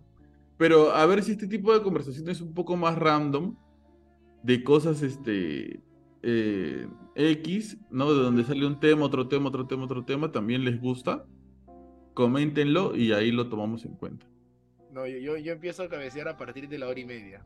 No, porque el día jueves estaba bien a pa, pa, pa, que, pi, Por pum, eso, pum, pues. pum. Pero llegó, Llega- llegó llega- un momento en que. Llegamos a la hora y media y estaba como que. Se, agarraba del micro, de todo, de, de la pared. Así, ya no puedo, ya. Ya no Oye, qué barbaridad, loco. Pareciera que, que, oye, mira, yo conozco a un, a un amigo que tiene un trabajo de, se- de 7 de la mañana a 6 de la tarde Ya. y a las 7 de la noche entras a otro trabajo hasta las 5 de la mañana. En la miércoles. Pero es que también a veces, Imagínate. bueno, de- debe ser el tema también de la edad y cómo acostumbras el cuerpo, porque yo me acuerdo que yo una época, yo estudiaba en la universidad, eh, yo hacía mis prácticas en, en Comas, en Los Olivos, en la época que no había metropolitano, yo me acuerdo que yo me despertaba a las 4 de la mañana para poder estar en el paradero a las 5 de la mañana, de ahí llegaba a las 8 y media o 9 a- al distrito, y de ahí salía a hacer mi, este, no me acuerdo si eran trabajo, prácticas, pero salía a las 3 de la tarde, llegaba a las 5 de la tarde a la universidad, y de ahí salía a estudiar a las 10 y media, 11, llegaba a mi casa a las 1 y media, 2, 2, 3, 4, creo que dormía dos horas nada más, y así estuvo como un año. Yo también cuando trabajé en La Molina, en un colegio enseñando, yo me iba, sal- me despertaba a las 4, salía de mi casa a 4 y media, llegaba al, a, a- ¿cómo se llama? A República de Panamá, ¿era eso? ¿Esa era República de Panamá? No. Bueno, no me acuerdo, no me acuerdo. No te ibas ahorita. por evitamiento, por allá, ¿no? Escúchame, es que ya no me acuerdo ahorita, era República de Panamá. No me acuerdo dónde tomaba un carro que me llevaba hasta La Molina. No recuerdo exactamente dónde era. Bueno, la cosa era que llegaba ahí, lo tomaba, me subía a ese De bus. repente tú tomabas en República de Panamá con Angamos, de repente. Ahí está, en República de Panamá. Ahí tomaba un carro que me llevaba hasta La Molina. Yo en ese carro, desde las cuatro y media de la mañana que me subía, llegaba a las 7 en punto a La Molina. Y en ese carro me dormía todo lo que no había dormido en mi cama, alistaba mi clase y todavía me quedaba tiempo. Imagínate. Ya llegaba, pero ya como si hubiera estado durmiendo hasta el mediodía. Y para regresar salía que a las tres y media de la tarde o a las 4 y llegaba a mi casa como a las 7. Imagínate. a veces puede ser el cuerpo, la edad o la necesidad de recorrer grandes distancias para trabajar. Sí. Mira, que ahora que estoy escuchando acá en Perú se va a hacer este, creo que ya- se va a hacer ya realidad el tema del el tren eléctrico, pero de la costa, ¿no? Que creo que va a toda la costa. Yo pensé que ibas a decir en realidad eso que se ha discutido en, en Chile de que, de que se trabaja en solamente 40 horas a la semana, ¿no? No, está bien. Yo aplaudo eso. Que allá, pero acá, ¿cuándo? Acá más bien va- vamos a trabajar más. Bueno, yo como te digo, bueno, es la realidad acá, pues, ¿no? Pero, pero se tiene Allá que ahora dar, porque- se trabaja ahora de lunes a jueves nomás. Tiene que ser, yo quiero que sea así acá. Mira, a ver, ahora por lo general, los trabajos, no digo que todos, pero, por lo, pero los trabajos ahora son de lunes a viernes, ¿no? Pero yo me acuerdo que cuando yo estaba, yo empezaba a trabajar por primera vez, eh, casi todos los trabajos eran de lunes a sábado, ¿no? al, sábados al mediodía, a la una, ¿no? Pero trabajar realmente sábado, No, no tiene ningún sentido trabajar sábado. no, prácticamente llegabas a tu casa cansado y el domingo era para solamente para lavar la ropa. güey. O sea, en la, en la época de la cuando no, no había plata no había lavadora. Todo a la mamá, ¿no? Es verdad, es verdad, es verdad. Pero bueno, este, la próxima semana sí o sí hablamos de la cueva de los tallos, este Omar. ¿te sí, parece? este, Porque sí, un tema que va a ser, creo, muy interesante para nuestros oyentes, porque es un tema que no mucho se habla sobre ese tema, ¿no? Y es algo que es algo que el año pasado volvió a, re- a retumbar las redes. ¿no? Pero se dormirá aquí que no se dormirá, Omar. Yo creo que con la información que vamos a dar eh, Depende, depende de la, la hora. próxima semana, se va a despertar, ¿eh? A ver, a Se ver. va a asustar de repente. ¿eh? Ok. Anda sacando la Ah, guitarra. Kikín, por favor. No la tengo ahorita acá. Ay, ay, ay, ese estuche. Yo pensaba que en el estuche estaba. No, esos estuches son de guitarra eléctrica. Ah, ok. Ahora que ya nos falló, entonces eh, este, lo vamos a eliminar de la conversación. Este, muchas gracias por acompañarnos y estar aquí. Eh, si llegaste hasta este punto, comenta si te gustaría o no te gustaría que sigamos teniendo estas conversaciones random en donde hablamos de cosas no necesariamente puntuales, sino hablamos de, de- de muchas cosas, ¿no? Sí, me gustaría, Pablo, sí. No me gustaría, Pablo, está aburrido. Por favor, la cueva de los tallos, algo paranormal, etcétera. Ya para nosotros saber un poco más este, qué es lo que te gusta y qué quieres escuchar. O de repente quieren seguir con su con el iceberg de los jueves, los temas, también historias para no dormir los sábados. Y aparte, un tercer capítulo sobre estos temas. Ah, su madre, ya tres veces, dice Quique. Tres veces por semana. Ya, Quique ya está, pero en, eh, este, bueno, no sé, depende de la audiencia. Nosotros nos Depende debemos al público. Claro, depende de la audiencia, depende de la audiencia. Nos debemos al público, ¿no? Entonces ustedes no- nos comentan, nos dicen si les gusta que hablemos así de temas X o les gustaría continuar escuchándonos sobre temas paranormales o de misterio. Eh, muchas gracias por esta semana, Omar Cruces. Hasta la próxima semana. Gracias, Pablo. Gracias, Quique. Hasta la próxima semana y a toda la gente que nos han escuchado. eh, disculpen, no hubo de repente lo del tema que les gusta escuchar, pero, pero sin querer queriendo salió una conversación bonita y, y bueno, pues como dice Pablo, es- escriban en los comentarios si, les, si de repente les gustaría que tratemos estos temas que no necesariamente son eh, historias para no dormir, ¿no? Y, y recuerden siempre de que hay que, hay que chequearse. Si se puede, si tienes un seguro médico, anda, chequeate y de manera preventiva, porque no esperes que te pase algo a último momento y sea muy tarde, pues, Así para es. ti o para algún familiar. Eh, Nos vemos hasta el... ¿Tu recomendación de esta semana, Omar? Eh, no, mi recomendación es esa. Este, si tienes un seguro médico y te da miedo no hacerte un chequeo porque tienes miedo que te salga un resultado que no lo esperabas, es mejor que lo hagas de manera preventiva. No esperes que sea muy tarde y porque cuando sea muy tarde, eh, De Muy repente muy dar- tarde. ajá, muy difícil de dar- dar- darle vuelta a toda esta situación. A chequearse. Muy bien. Eh, Kikin Maurtua. Eh, felizmente hoy no te tuvimos que despertar para que te despidas. Hasta la próxima semana. Eh, gracias Pablo, gracias Omar. Acá les presento a Macarena, mi perrita.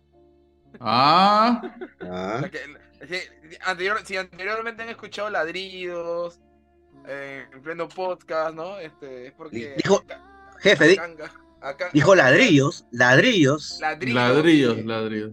Ladridos, La ladridos. que, le- la que aguanta los malos olores porque ese Kike tiene unas pezuñas. Oh, Ah. ¿Qué pasa? ¿Qué pasa? ¿Qué pasa? Saludos, saludos. Este, no, gracias Omar, gracias este Pablo y a todos los chicos, a toda la gente que, que ha llegado, que ha llegado hasta acá. Este, eh, no, pues que también a veces me canso, pues, por eso que a veces llego, llego, llego cansadito de chambear y eso te, No, digo, no, no hay justificación. hora y media, hora y media y ya hora y media estoy con- No, pero gracias a todos por los que están acá y llegan, llegan hasta este punto del podcast porque eh, verdad motiva, ¿no? Motiva a pesar de, la, de las cabeceadas, pero mo- motiva para poder segui- seguir haciendo este contenido. Tu, tu recomendación de esta semana, Kike. Si tienen mascotas, salgan a, salgan a pasear con sus mascotas porque cuando están mucho tiempo encerradas se, se estresan. Oye, sí, oye. Hasta que yo no puedo dejar solo, pero por nada del mundo a mi perro. Porque yo tengo muchas cosas de madera acá en el departamento. Será para que destroce absolutamente todo. No, si acá en, en el depa donde yo vivo, este, los- los pape- eh, las paredes son tapizadas. Y he tenido, y he tenido que empastar toda una, todo un paño de la pared porque le, empezó a arrancar. No, si yo lo que hago es dejarlo donde mi viejo y, y voy a hacer cosas como vivimos cerca. Claro. Porque si no, mi perro hace mal. Pero bueno, así es, pues así es. Es una es una responsabilidad. responsabilidad. Así es, y muy bien. Muchísimas gracias por estar aquí, muchísimas gracias por acompañarnos. Mira, ya nos vamos a despedir y ya se despertó Quique. ¿Te das cuenta, este Ego? Se va a poner a chatear. Eh, ¿qué va a hacer? ¿Qué va a hacer? ¿Qué va a hacer? ¿Qué va a hacer? Ahora sí chatea, ahorita se va a dar en tono. Va, va a transmitir en vivo el, el bar del buen Sí, samaritano. el ¿Cómo bar. habla? ¿Cómo No, habla? no está mi guitarra, va a sacar de donde sea, va a tocar, va a bailar, hacer toda su, su pirueta, maromas. ¿Cómo hablan? oye? ¿Cómo hablan?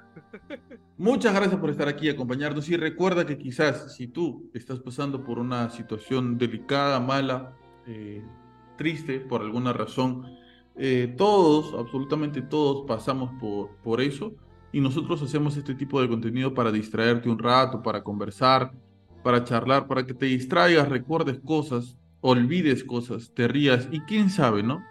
Quizás algo de lo que lleguemos a decir acá puede que sea la solución o las palabras que tú estás necesitando, la frase eh, para solucionar ese problema al que tú no le ves salida.